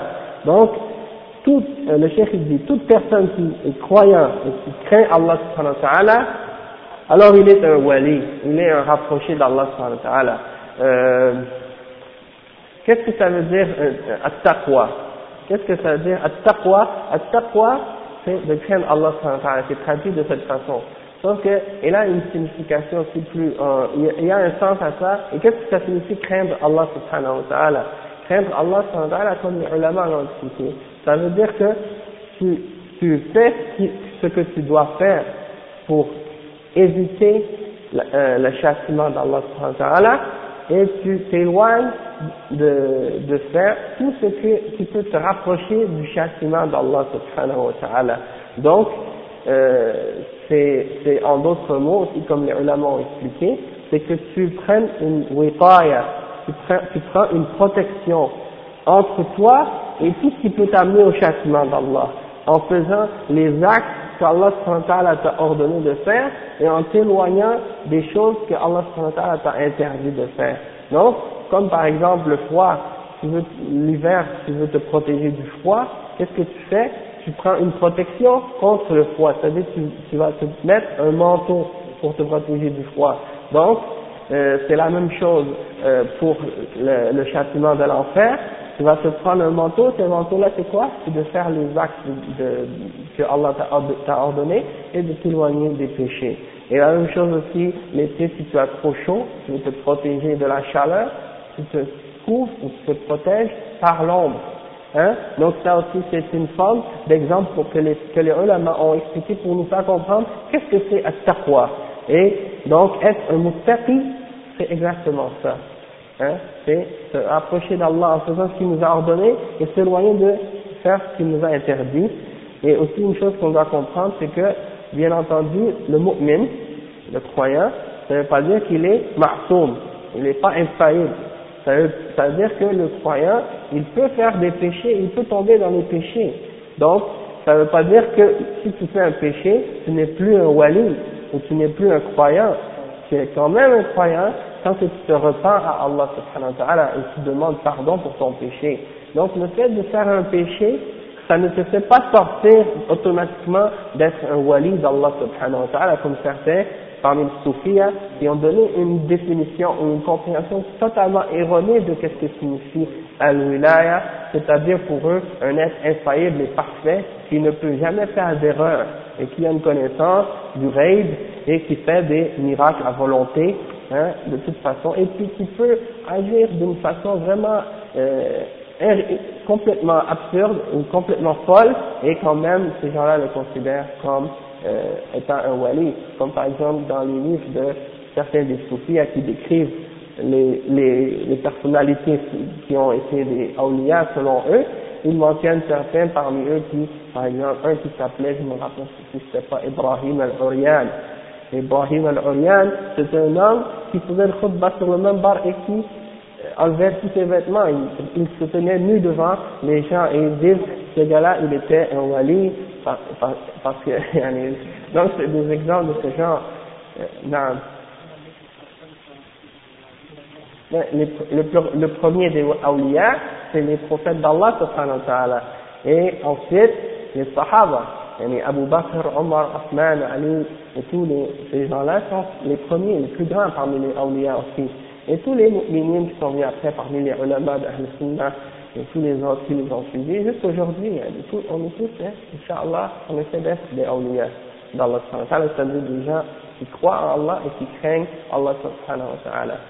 Mais, comme le cheikh a expliqué, selon son niveau de piété et son niveau de foi, on a des différents niveaux de wilaya, différents niveaux de rapprochement à Allah subhanahu wa ta'ala. C'est pas tout le monde qui sont aussi près d'Allah subhanahu wa ta'ala que, que, que, que les prophètes, euh, que les anges, que les euh, ulama, que les mu'minines. On a, euh, quelqu'un peut être plus près d'Allah ta'ala comme quelqu'un peut être aussi plus loin d'Allah selon son niveau de foi, selon son niveau de, et selon son niveau de, piété. C'est pour ça qu'il y a des degrés aussi dans le paradis. Ceux qui sont plus proches d'Allah ta'ala vont être plus élevés dans le paradis et ceux qui vont être euh, moins forts dans leur foi et dans leur crainte d'Allah subhanahu wa ta'ala vont être plus bas dans le paradis. Non. C'est pas une condition pour être un wali de faire des miracles, et ça le cheikh va l'expliquer dans ce qui suit maintenant. Donc le cheikh dit فكل مؤمن تقي فهو ولي لله عز وجل بقدر إيمانه وتقواه وقد يظهر الله على يديه من خوارق العادات وهي ما يسمى بالكرامات donc le cheikh dit toute personne qui craint Allah et qui, a, et qui est croyant alors il est rapproché d'Allah selon la force de sa foi et de sa crainte. Et Allah il est possible que Allah, euh, il est possible qu'il fasse paraître euh, en lui des, certains miracles et on les appelle karamat. Parce qu'on n'appelle pas, euh, on les appelle pas des miracles pour autres que les prophètes. On les appelle karamat. Donc le chef il explique, il dit, فالكرامة أمر خارق للعادة يجريه الله على يد بعض الصالحين من أتباع الرسل إكراما من الله له ببركة إكرام له ببركة اتباعه للرسل صلوات الله وسلامه عليهم donc le chef il donne la définition de qu'est-ce que c'est une karama. Qu'est-ce que c'est une karama? Il dit c'est une chose qui est hors de l'ordinaire, qui sort de l'ordinaire, et que Allah permet à certains parmi les gens qui ont suivi les prophètes et qui sont, qui sont vertueux, qui sont pieux, il leur permet de faire ces choses-là. Et ça, c'est comme une sorte d'honneur et une bénédiction pour ces gens-là d'avoir suivi les prophètes, euh, sallallahu alayhi wa sallam. Donc, euh, c'est ça la définition que le Cheikh donne de qu'est-ce que c'est une karama. C'est des gens qui ont suivi le prophète sallallahu alayhi wa sallam et qui sont pieux, et Allah, pour comme une sorte de bénédiction qu'il leur donne, qui leur permet de faire ça, mais le chef il explique un point par la suite, il dit ليس كل ولي تحصل له كرامة وإنما تحصل لبعضهم إما لتقوية إيمانه أو لحاجته أو لإقامة حجته على خصمه المعارض في الحق المعارض آه على خصمه المعارض في الحق donc le chef il dit c'est pas tous les awliya euh, à qui Allah leur fait, leur fait euh, faire des miracles. Et ça peut arriver à certains d'entre eux, parmi les awliya, euh, pour renforcer sa foi. Hein? Peut-être que Allah permet à certains parmi les awliya euh, de leur, leur, il leur permet de faire des karamats dans le but de renforcer sa foi personnelle, dans le but d'être plus convaincu de Allah subhanahu comme par exemple, euh, on a su dans le Coran de Surah Al-Baqarah, Allah subhanahu il montre l'exemple que Ibrahim, salam, euh, demande à Allah de lui montrer comment il fait revivre euh, les morts. Et donc, il lui a demandé euh, de prendre euh, des oiseaux, quatre oiseaux, et de les couper, déchirer, puis de mettre chaque, une partie sur quatre montagnes, et puis de les appeler, et puis ils sont venus euh, de, de, ils sont venus à son appel, et quand il a demandé ça à Allah, Allah lui a demandé, awalam tu'min, est-ce que n'es-tu pas un croyant? Il a dit, qala bala walakin liyatma'inna qalbi. Non, je, oui, certes, je suis un croyant, mais je veux renforcer et apaiser ma foi, hein, la renforcer. Donc ça c'est un exemple. Par la suite euh, aussi, une autre raison pour laquelle Allah peut envoyer euh, ou donner à quelqu'un une karama, c'est parce qu'il en a besoin ou bien parce qu'il veut établir une preuve contre euh, ses opposants dans la vérité, ceux qui ont opposé la vérité.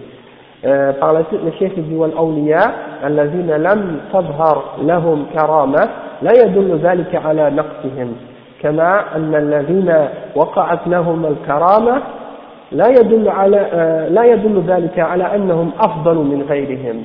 Donc le cheikh il explique ici un point important qui qui, qui nous fait voir aussi euh, les, les, déviations de certains des soufiyines, dans lequel il dit que al ceux euh, les gens qui sont rapprochés d'Allah et que Allah ne leur a pas fait faire de miracle, ça ne prouve pas qu'ils sont plus faibles dans leur foi. De la même façon que si un, un wali, Allah lui a permis de faire un miracle, ça ne prouve pas non plus qu'il est meilleur que les autres. Parce que si on regarde par exemple s'il y a eu parmi les grands sahaba, parmi Abu Bakr, Omar, Osman, et euh, ces gens-là, et euh, il n'y a pas, ils n'ont pas fait de grands miracles. Ils n'ont pas fait de miracles. Par contre, des gens qui sont venus par la suite, Allah leur a permis de faire des miracles alors qu'ils sont plus bas que dans, euh, moins rapprochés d'Allah que ces gens-là. Donc ça veut dire que le, le fait qu'un wali puisse faire un, miracle, ça ne prouve pas qu'il est meilleur, et le fait qu'un wali ne fasse pas de miracle aussi, ça ne prouve pas qu'il est en bas ou inférieur à celui qui en, qui en a fait, qui en a fait un. Après, le chef il continue, il dit كرامات الأولياء حق بإجماع أئمة الإسلام والسنة والجماعة وقد دل عليهم القرآن الكريم والسنة الصحيحة وإنما ينكرها أهل البدع من المعتزلة والجهمية ومن تابعهم وهذا إنكار لما, هم لما هو ثابت في القرآن والسنة donc euh, le chef il explique que les, les miracles des gens qui sont rapprochés d'Allah ou des, des alliés d'Allah est, est, est, véridique, c'est vrai. On doit, la, on doit y croire et ça c'est accepté par tous les imams et il y a un ijma à ce sujet, c'est-à-dire il y a un consensus parmi les imams de l'islam de la sunna wal jama'a et aussi c'est prouvé par le Coran et par la sunna authentique et ceux qui l'ont qui l'ont rejeté ou qui ont refusé de croire à ça c'est uniquement des gens de bid'ah parmi les Mu'tazila, les Jahmiyyah et ceux qui les ont suivis. Ils ont, ces gens-là ont nié les prophètes, les, les, les, miracles. Ils ont nié les miracles.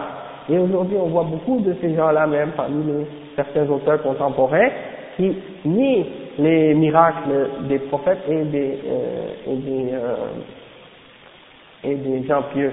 Comme par exemple, je me souviens même quand j'étais plus jeune, j'étais euh, à l'école, avant, avant même d'avoir accepté l'islam, j'avais un cours d'enseignement religieux, et parmi les exemples qu'un de nos, professeurs nous avait donné, pour essayer de parler du miracle de Moussa, alayhi salam, nous avait montré l'exemple que Moïse, quand il a traversé la, mer, la mer Rouge, il, est pas, il était passé par un endroit où il n'y avait pas beaucoup d'eau dans la mer Rouge, donc c'est une façon scientifique d'essayer d'expliquer le, le, le, miracle.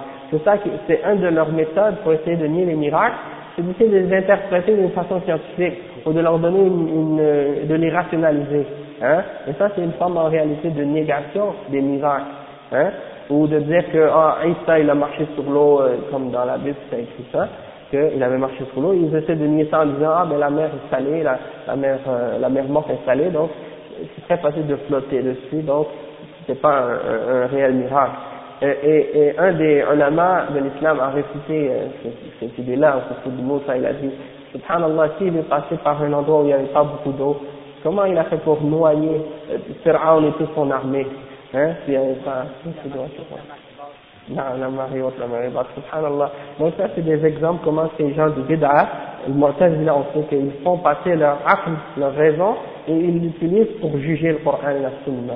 Donc ils disent ce que notre aql accepte euh, du Coran, on le prend, mais ce que notre aql refuse du Coran ou de la Sunna, on le rejette. Donc c'est-à-dire ils ne croient pas réellement en le Coran ou la Sunna, mais ils se basent, ils croient en leur aql. Hein? Et leur raison est, comme on sait, complètement égaré. Par la suite, le chef il continue, il dit ففي القرآن الكريم قصة أصحاب الكهف وقصة مريم donc parmi les preuves du Coran que Allah peut permettre à certains rapprocher de lui de faire des miracles, l'exemple de Ashab al-Kahf, les gens de la caverne dans Surat al-Kahf, et l'exemple de Maryam, hein, la femme, euh, la mère de Isa, alayhi salam, euh, Allah lui a permis de, de faire des choses, des prodiges, des miracles. Euh, euh aussi de, des exemples dans As-Sunnah As-Sahiha, مثل نزول الملائكة كهيئة الذلة في أمثال السرج لاستماع قراءة أسياد بن حضير رضي الله عنه وسلام الملائكة على عمران بن حسين رضي الله عنه ولها أمثلة كثيرة donc il y a beaucoup d'exemples de ça dans As-Sunnah aussi pour certains parmi les Sahaba par exemple lorsque un d'entre eux lisait le Coran euh, les anges descendaient comme la forme d'un nuage et se tenaient au-dessus de lui lorsqu'il lisait le Coran ou bien le fait que certains parmi les euh, anges saluaient Amran ibn Hussein anhu et euh, leur donnait, lui donnait le salam. Et il y a d'autres exemples de ça aussi. Et ça, les deux exemples sont rapportés dans des hadiths authentiques dans Al-Bukhari et dans Muslim.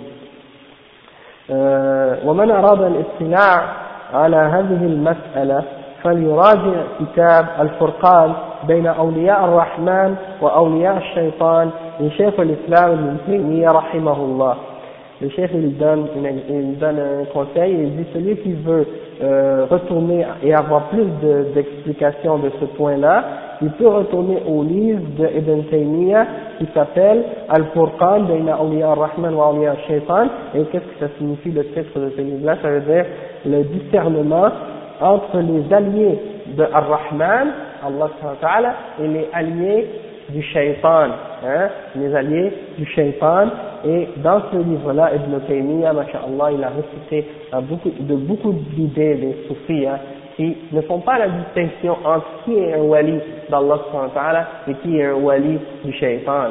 Donc, eux, ils prennent les magiciens et les, charlatans comme étant des awliya, juste parce qu'ils font toutes sortes de trucs de magie et toutes sortes de choses de ce genre.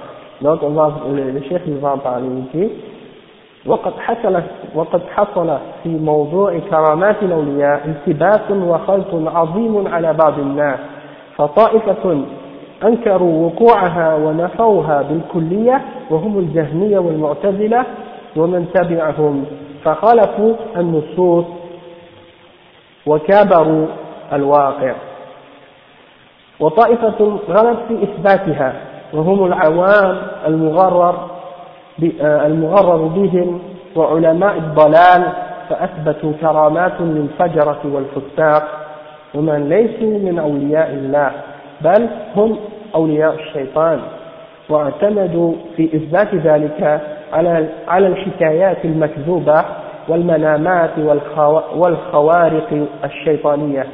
فادعوا الكرامات للسحرة والمشعوذين والدجالين من مشايخ الطرق الصوفية والمخرفين حتى عبدوهم من دون الله أحياء, أحياء وأمواتا وبنوا الأضرحة على قبور من يزعمون لهم الولاية ممن حكيت لهم الدعايات العريضة ونسب إليهم التصرف في الكون وقضاء الحوائج آه، من دعاهم وطلبوا منهم المدد واستغاثة واستغاث بهم وسموا وسموهم الأقطاب والأوغاث بسبب تلك الكرامات المزعومة والحكايات المكذوبة Donc le chef il explique ici, il dit qu'il y a deux groupes qui ont dévié au sujet de, des miracles des gens parmi les awliya.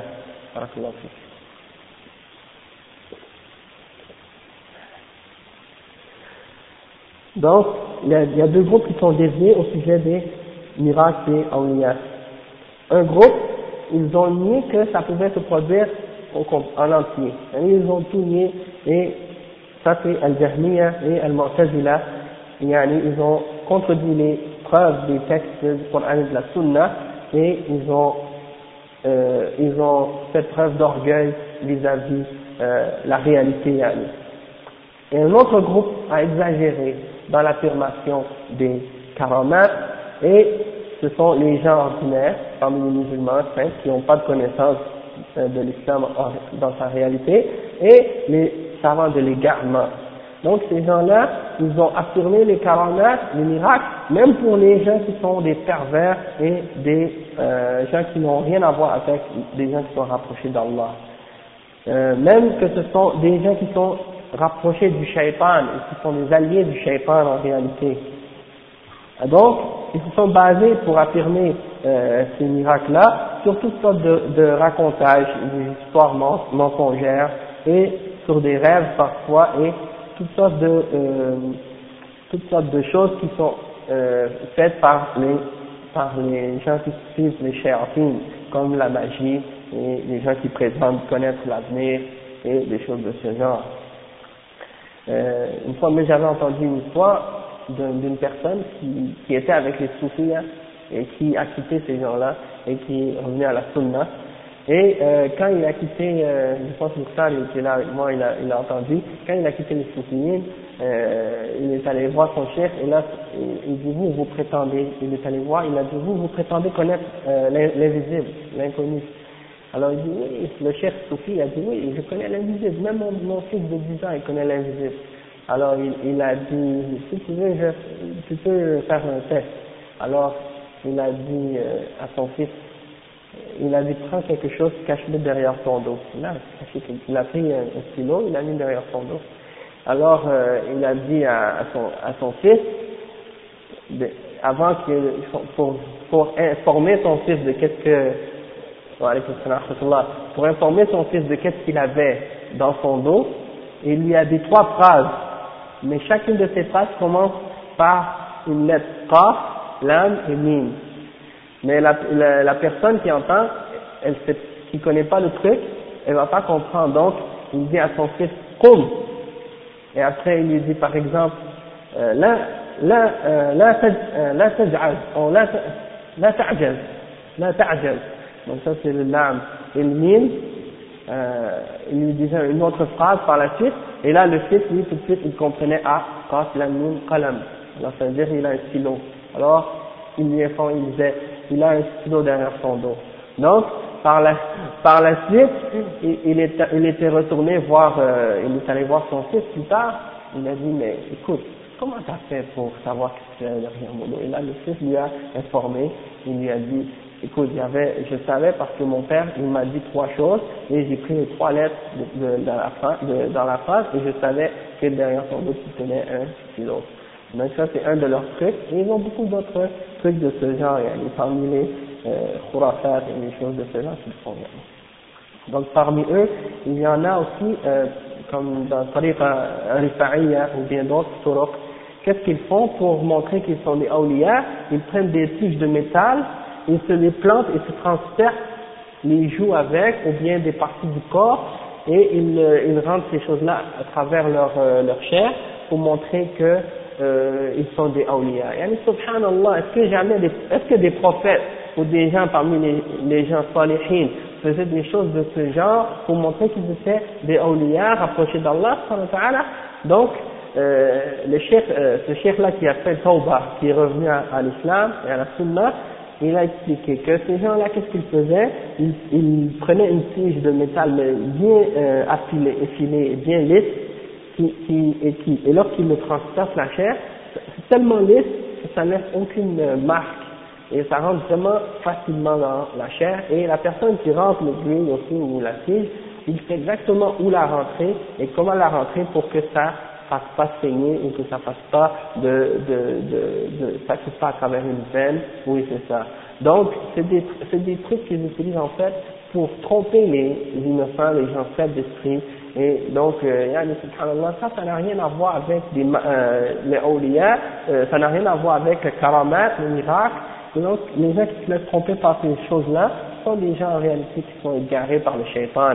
Et euh, même les mouchriquins, parmi des bouddhistes et d'autres gens de d'autres euh, religions d'égarement, ils font toutes sortes de trucs de ce genre aussi. Et même j'ai assisté à ça même une fois à la télévision, où des bouddhistes marchaient sur des morceaux de, de, de braise allumés et ils ne sentaient pas la douleur.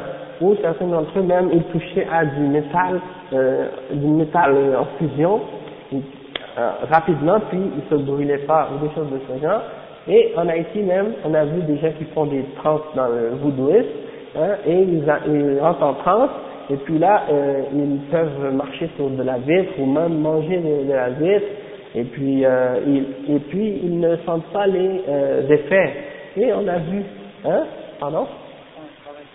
Ils rentrent avec les djinns, ou bien il y en a même des magiciens qui sont des gens ici là, qui, qui prennent du métal ou des lames de rasoir et qui les avalent, euh, qui avalent des sabres, qui mangent du feu, toutes des choses de ce genre-là, qui n'ont rien à voir avec les miracles des, des gens pieux et animés.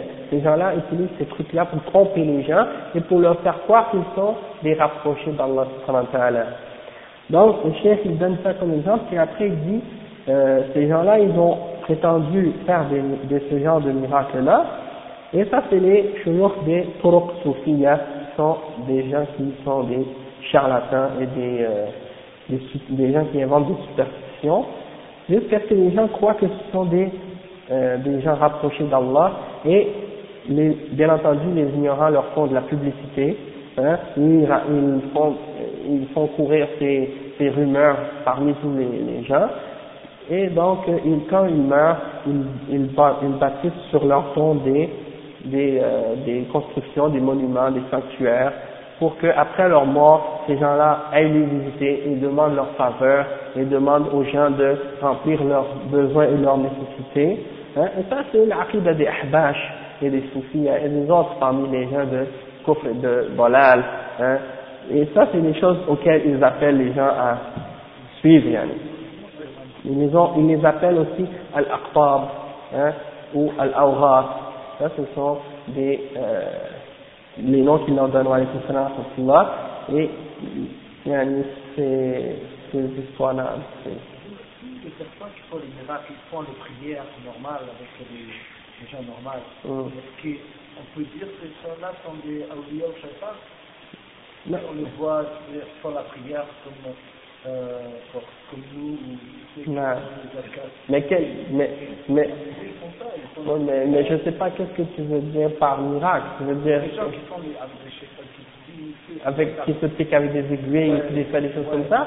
Non, ça c'est pas, ça c'est pas du miracle. Qu'est-ce qu'ils font Ça c'est des. Il y a des gens qui partent avec les huiles, qui vont dire ok moi je vais soigner telle personne il va rentrer avec les huiles, je sais pas quoi. Non, non ça c'est haram, tout ça c'est de la magie. Imagine, il fait la prière, c'est. Oui, oui, mais il peut même faire la prière, faire le hajj, euh, faire tout ce qu'il veut, mais ça, ça, ça signifie rien. S'il n'a pas, c'est pour ça que nous, quand on a expliqué le tawhid depuis le tout début, on explique que tes actions ne peuvent pas être acceptées, excepté pour, par deux conditions. Premièrement, qu'elles soient faites uniquement pour Allah subhanahu wa ta'ala, et deuxièmement, qu'elles soient faites selon la sunna du prophète Muhammad sallallahu alayhi wa sallam. Donc, ces gens-là, ils n'ont ni un ni l'autre. Comment, ils pourraient, comment on pourrait dire que leur action serait acceptée? Non. Et là, après, ils se prétendent qu'ils sont Exactement. Eux, ils prient dans le but, justement, d'essayer de, de, de, se faire, de ne pas, de pas se faire accuser pas pour pas que les gens disent, moi, ces gens-là, ils prient pas. Et parmi eux, il y en a qui prient pas, effectivement, il y en a qui prient pas. Et qui disent, nous, on n'a pas besoin de prier, on a atteint l'yaqin. Donc, ça y est, khalas. Hein? Et on a le kun fayakun, il y en a qui prétendent même avoir le kun fayakun. Ils peuvent créer comme Allah ou faire ce qu'ils veulent. Avoir un contrôle sur ce qui se passe dans la création. J'ai rencontré un, un, musulman à Montréal, un gars qui se dit musulman à Montréal, un Sénégalais, qui, qui, qui, dit que son frère a atteint le niveau de Kun Fayakun, hein, et qui croit au Rijal al-Ghaib et des choses de ce genre. Subhanallah. Donc, euh, Alhamdulillah, il y a un chef euh, qui s'appelle Mohamed Lo, Mohamed Ahmed Lo, euh, du Sénégal. Il a écrit une thèse, sa thèse de doctorat sur ce sujet. Taqtis al-Ashras, c'est le fikr soufi. La, la sanctification des, des hommes ou la vénération des hommes dans la pensée soufiste. Et dans son livre, il a expliqué tous ces détails-là tous ces exemples-là en citant de leur livre à eux et en donnant des exemples de qu'est-ce qu'ils ont expliqué eux-mêmes. Et donc on voit exactement toutes ces histoires-là, tous ces exemples-là sont mentionnés. L'appelé sur la Shras, c'est que le Soufi, il est en deux volumes. C'est un élève, un des, élèves qui a gradué à l'université islamique de Al-Madin al-Munawwara, euh, il a fait son, il a étudié là-bas en tout, je pense, en plus que 12 ans. Non, non, il était avec eux, euh, c'est-à-dire il a grandi au Sénégal, mais par la suite il a, il a quitté pour étudier euh, à Sunna et tout. Ah, non, non, il y a, il y a, il y a beaucoup de, de groupes soufis, Soufia là-bas, Tijaniya, Mourid, Al-Mouridiya, Al-Qadiriya et beaucoup d'autres. Donc, euh, celui dont je parlais tout à l'heure, là, c'est à Montréal, il, il, il, est, il est Tijani, mais il, il suit euh, Ibrahim Nias, c'est un de ses descendants, de, descendant de un de, de ces gens-là qui s'appelle Ibrahim Nias, et lui-même, il prétendait lui-même être, euh, pas lui, mais Ibrahim Nias, le chef qu'il suit là, il prétendait avoir euh, reçu Al-Kun et il prétendait qu'il prétendait toutes sortes de, de ces idées-là, et Soit et, et, et, et c'est. c'est l'ordre divin, l'impératif de, oui, le verbe impératif, c'est-à-dire soit et c'est. Non, c'est-à-dire, Allah, il a, quand il a voulu créer Isa, قال له كن hein, c'est-à-dire, il l'ordonne d'être, d'exister, nam, est, et c'est, Donc ça c'est un de, ça s'appelle taqdis al-ashkhar. Taqdis al-ashkhar, c'est le fikr soufi. Les ulama ont, ont dit beaucoup de bien sur son livre. Et euh, il a, il a, quand il a fait sa munaqasha dans, dans l'université, j'ai assisté à la fin, et c'est un de ses mouchrifines dans sa recherche, un des, de ses professeurs, c'était Cheikh Saleh Suhaimi, un des grands ulama de euh, des salafiyines de Al-Madina Munawara et euh, ils, ils, lui ont donné le, le degré d'excellence, de, ça s'appelle. Donc, Alhamdulillah, il a été publié, la première édition, elle est complètement épuisée, et là, ils ont fait une deuxième édition, et puis, Masha'Allah, son livre a été vraiment accueilli avec beaucoup de, de bien. Euh, il n'a pas été traduit, mais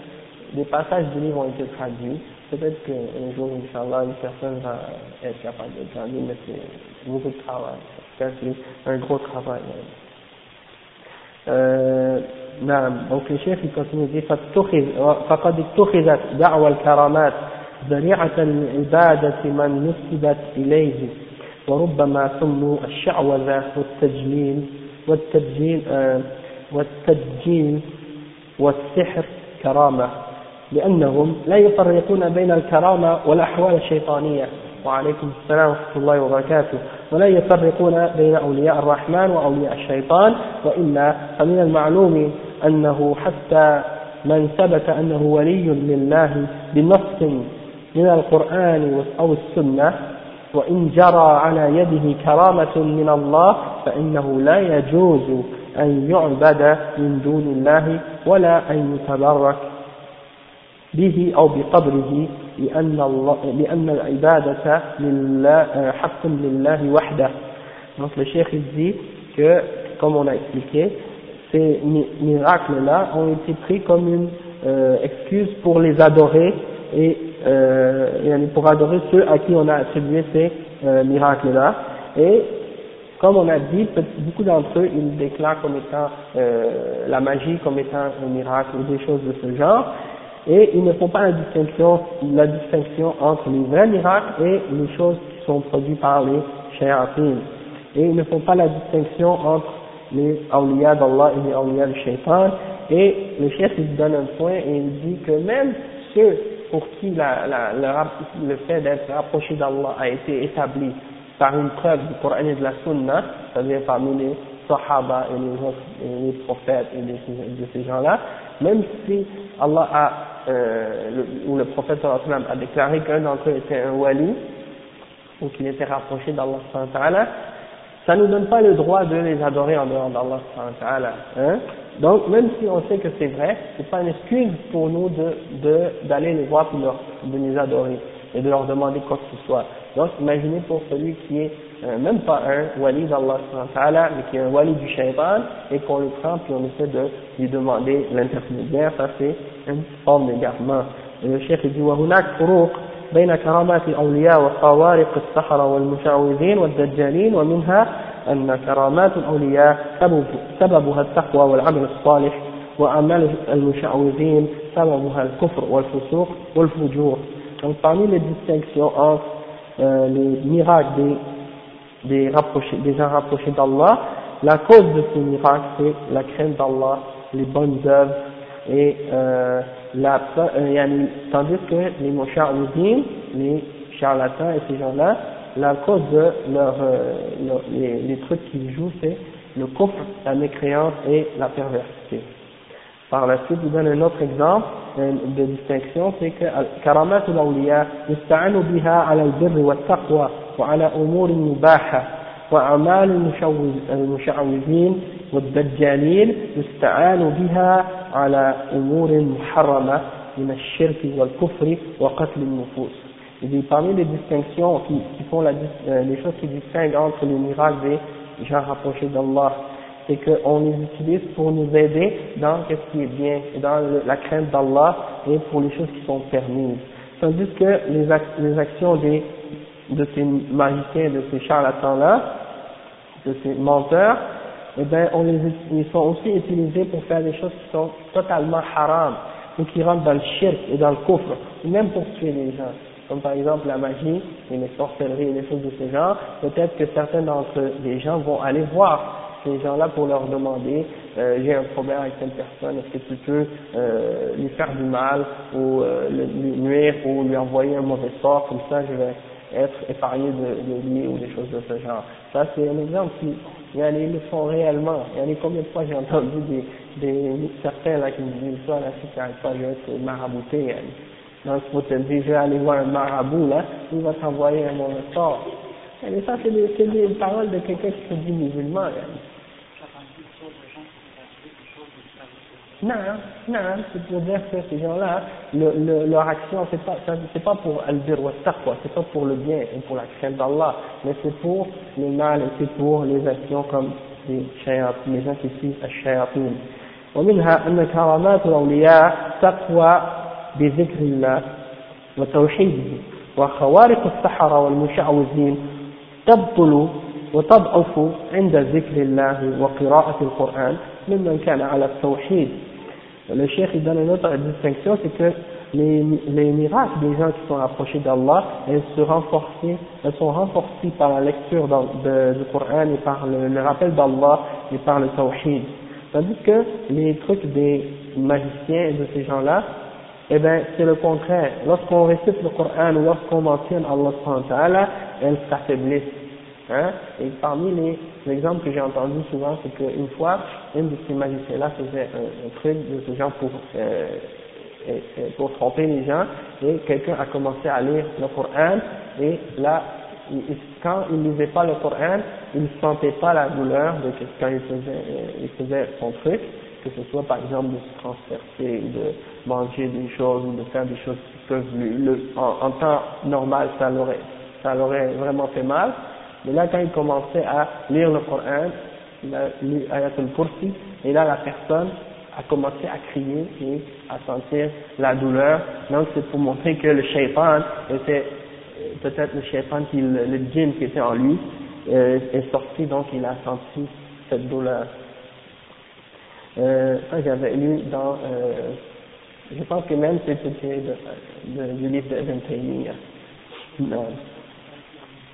le oui, que quelqu'un a fait le wudu, que... Uh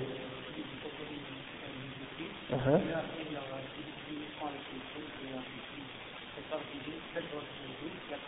Non, non, non. Oui, ouais, ok, c'est ça.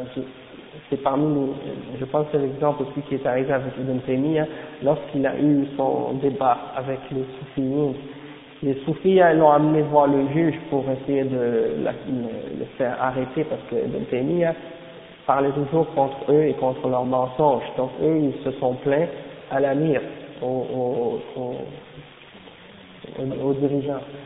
Donc, euh, ils ont dit justement, euh, nous on est capable de, de faire, de passer dans le feu ou des choses de ce genre.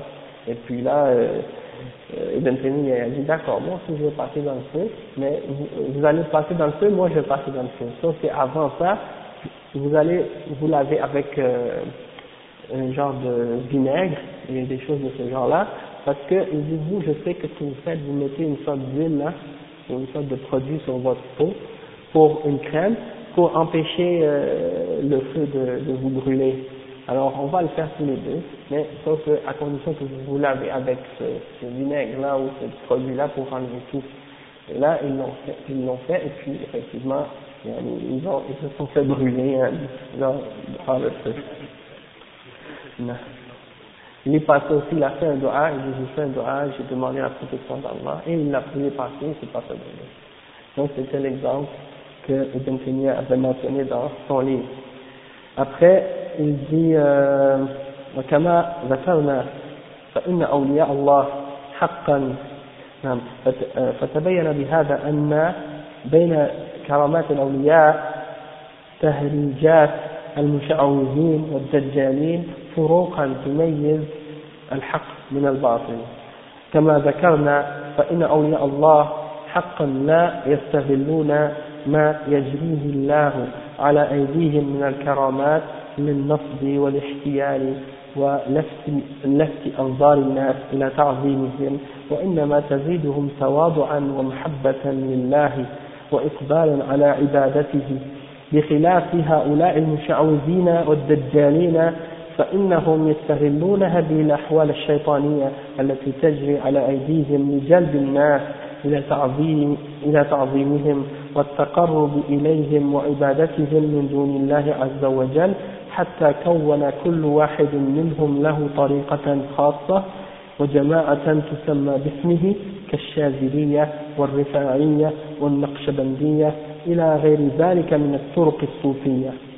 Donc, euh, le cheikh il dit que ça, ça, ça clarifie bien, bien clairement la distinction entre les miracles des euh, des gens qui sont proches d'Allah et les, trucs des charlatans et des menteurs euh, et ça montre la distinction entre la vérité et le mensonge.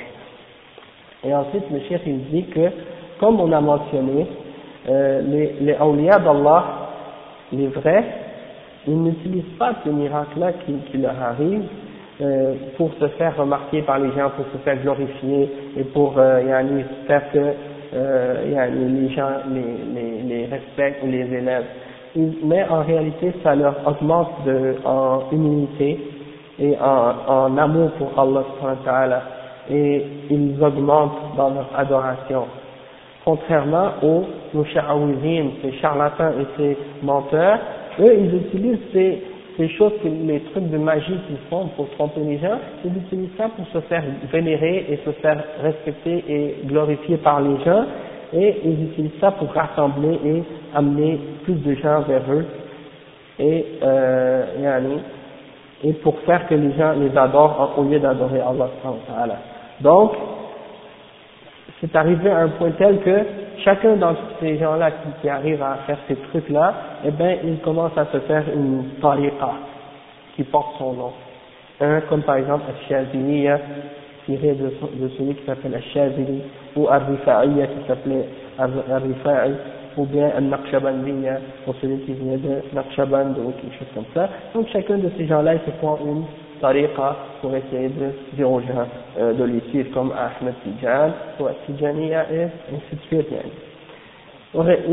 إلى غير ذلك من الطرق الصوفية tous les autres aussi d'autres طرق صوفية donc الشيخ يقول والحاصل أن الناس انقسموا في موضوع الكرامات إلى ثلاثة أقسام donc là il, il revient et il dit que les gens sont divisés en trois catégories au sujet des karamat قسم غلوا في نفيها حتى أنكروا ما هو ثابت في الكتاب والسنة من الكرامات الصحيحة التي تجري على وفق الحق لأوليائه المتقين. قسم غلوا في إثبات الكرامات حتى اعتقدوا أن السحر والشعوذة والدجل من الكرامات واستغلوها وسيلة للشرك والتعلق بأصحابها من الأحياء والأموات. حتى نشأ عن ذلك الشرك الأكبر في عبادة القبور وتقديس الأشخاص والغلو فيهم لما يزعمون لهم من الكرامات والخرافات. والقسم الثالث وهم أهل السنة والجماعة توسطوا في هذا الموضوع في موضوع الكرامات بين الإفراط والتفريط فأثبتوا ما أثبته الكتاب والسنة.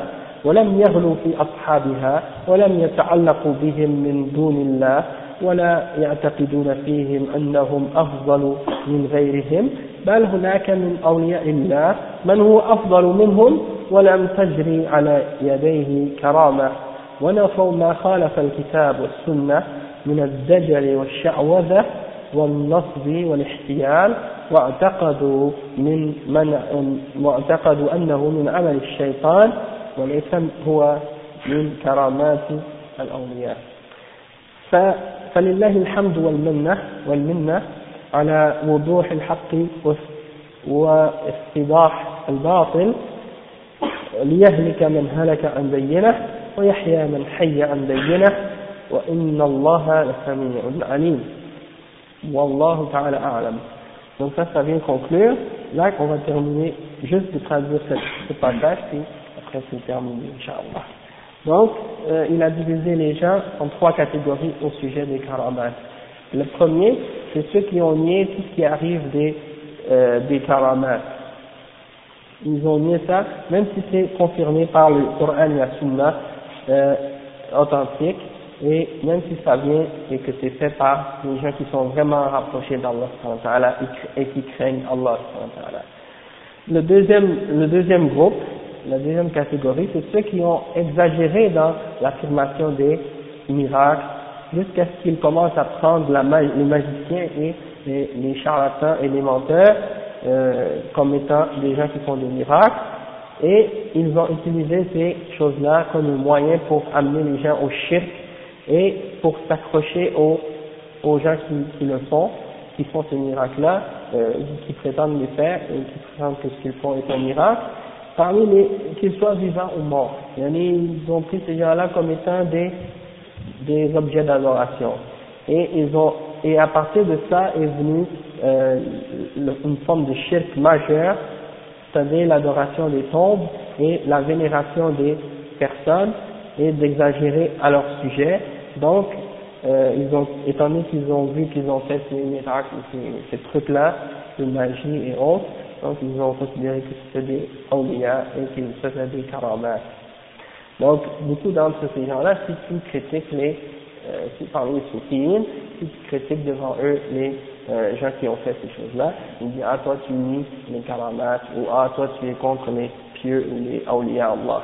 Alors qu'en réalité, non, c'est même pas des awliya Allah. Et nous, on aime les Allah. Nous, on les respecte. Mais le fait qu'on les aime et qu'on les respecte, ça ne veut pas dire qu'on doit les adorer. Hein? Donc, il dit, ah, vous, vous respectez pas les salihin. Vous vous respectez pas les awliya. Et, et donc, nous, on leur dit, non, on les respecte. Mais respecter et adorer, c'est deux choses. Hein? Les aimer, c'est une chose, et les adorer, ça c'est une autre chose, et ça, nous, on rejette l'adoration d'autres que Allah. Donc c'est ça que le chef explique pour la troisième catégorie, ce sont Ahl Sunnah al Jama'a, ceux qui ont été dans le juste milieu dans ce sujet-là, au sujet des miracles, ils n'ont pas exagéré au point de, de, de transgresser comme, comme euh, les soufis et les autres, et ils n'ont pas non plus euh, rejeté ou nié la réalité de ces miracles, donc ils sont entre les deux extrêmes. Ils ont affirmé ce que Allah et son prophète ont affirmé, dans le Coran ou le Sunnah, et ils n'ont pas fait d'exagération au sujet des gens qui ont fait ces miracles-là, ils ne se sont pas accrochés à eux, euh, en dehors d'Allah et ils n'ont pas cru que, ces gens-là sont meilleurs que les autres. Parce qu'il y a d'autres parmi les gens qui sont rapprochés d'Allah, qui sont bien meilleurs qu'eux, et qui n'ont pas fait de, de miracles. Hein? Et donc, après le chef, il dit qu'ils ils, ils ont mis Ahl-Sunnah al-Jama'a ils ont rejeté tout ce qui a contredit le Coran et la Sunna parmi les actes de magie et de charlatanisme et euh, des choses qu'ils ont euh, inventées euh, parmi les gens qui suivent le shaitan et ils ont dit ça, qu'est-ce qu'ils font? Ce sont les actes du shaitan.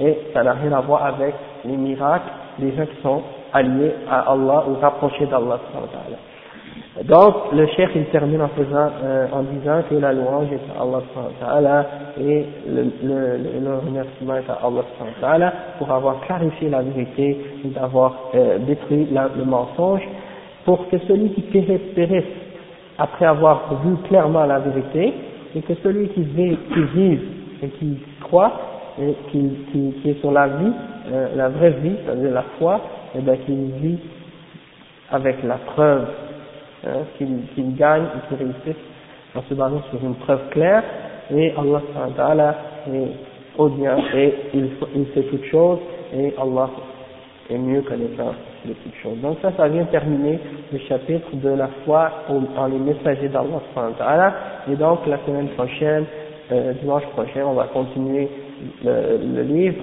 et on va commencer le chapitre du fondement numéro 5 des piliers de la foi, c'est-à-dire al-iman bil al-akhir, la foi en les, euh, au signe, au, au, jugement dernier et tout ce qui se passe après la mort. Pardon? Oui, demain il y a un date, demain puis mercredi il y a un date. Demain c'est après l'Isha et mercredi c'est après l'Isha, Inch'Allah. بارك الله فيكم سبحانك اللهم وبحمدك أشهد أن لا إله إلا أنت أستغفرك وأتوب إليك. les gens du Aoulia, euh, ils atteignent certains degrés par rapport au, aux gens ordinaires. Est-ce que La définition, Allah il a bien dit que tous les gens qui ont le cap, Allah dit la Amanu wa kanu yafakoun.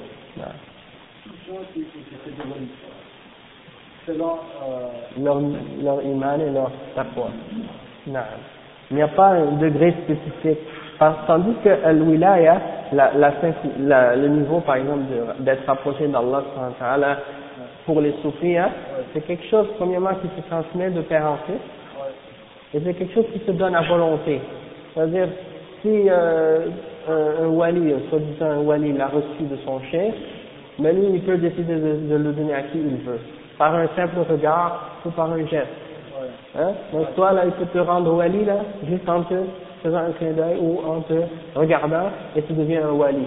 Et il y a même un exemple qui est tiré dans leur livre que j'ai trouvé dans euh, Taqdis al-Ashkhas, le Soufi, qu'un Soufi est sorti de chez lui, il a regardé un chien et le chien est devenu un saint pour les autres chiens. Et donc tous les chiens venaient et ils jappaient à lui et à sa mort, quand il a été enterré, le chien, les autres chiens allaient à sa tombe et ils, ils, ils allaient se rassembler pour lui demander euh, des, des, des bénédictions. C'est écrit ça? Ça s'inscrit dans les livres des Soufis. C'est pour te dire, ouais, c'est pour dire que n'importe qui, ils peuvent le rendre un saint, même un chien. Il devient un chien, et même, et même un kafir, ils peuvent le regarder, et tout de suite, il devient un wali pour les et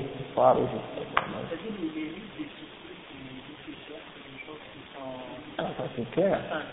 Non, c'est dévié. Ah oui, il y a, il y a un grand, il y a un lien entre les chiens et les soufis, de toute façon, ouais. Ils ont une origine commune. On va en reparler de ça, Inch'Allah.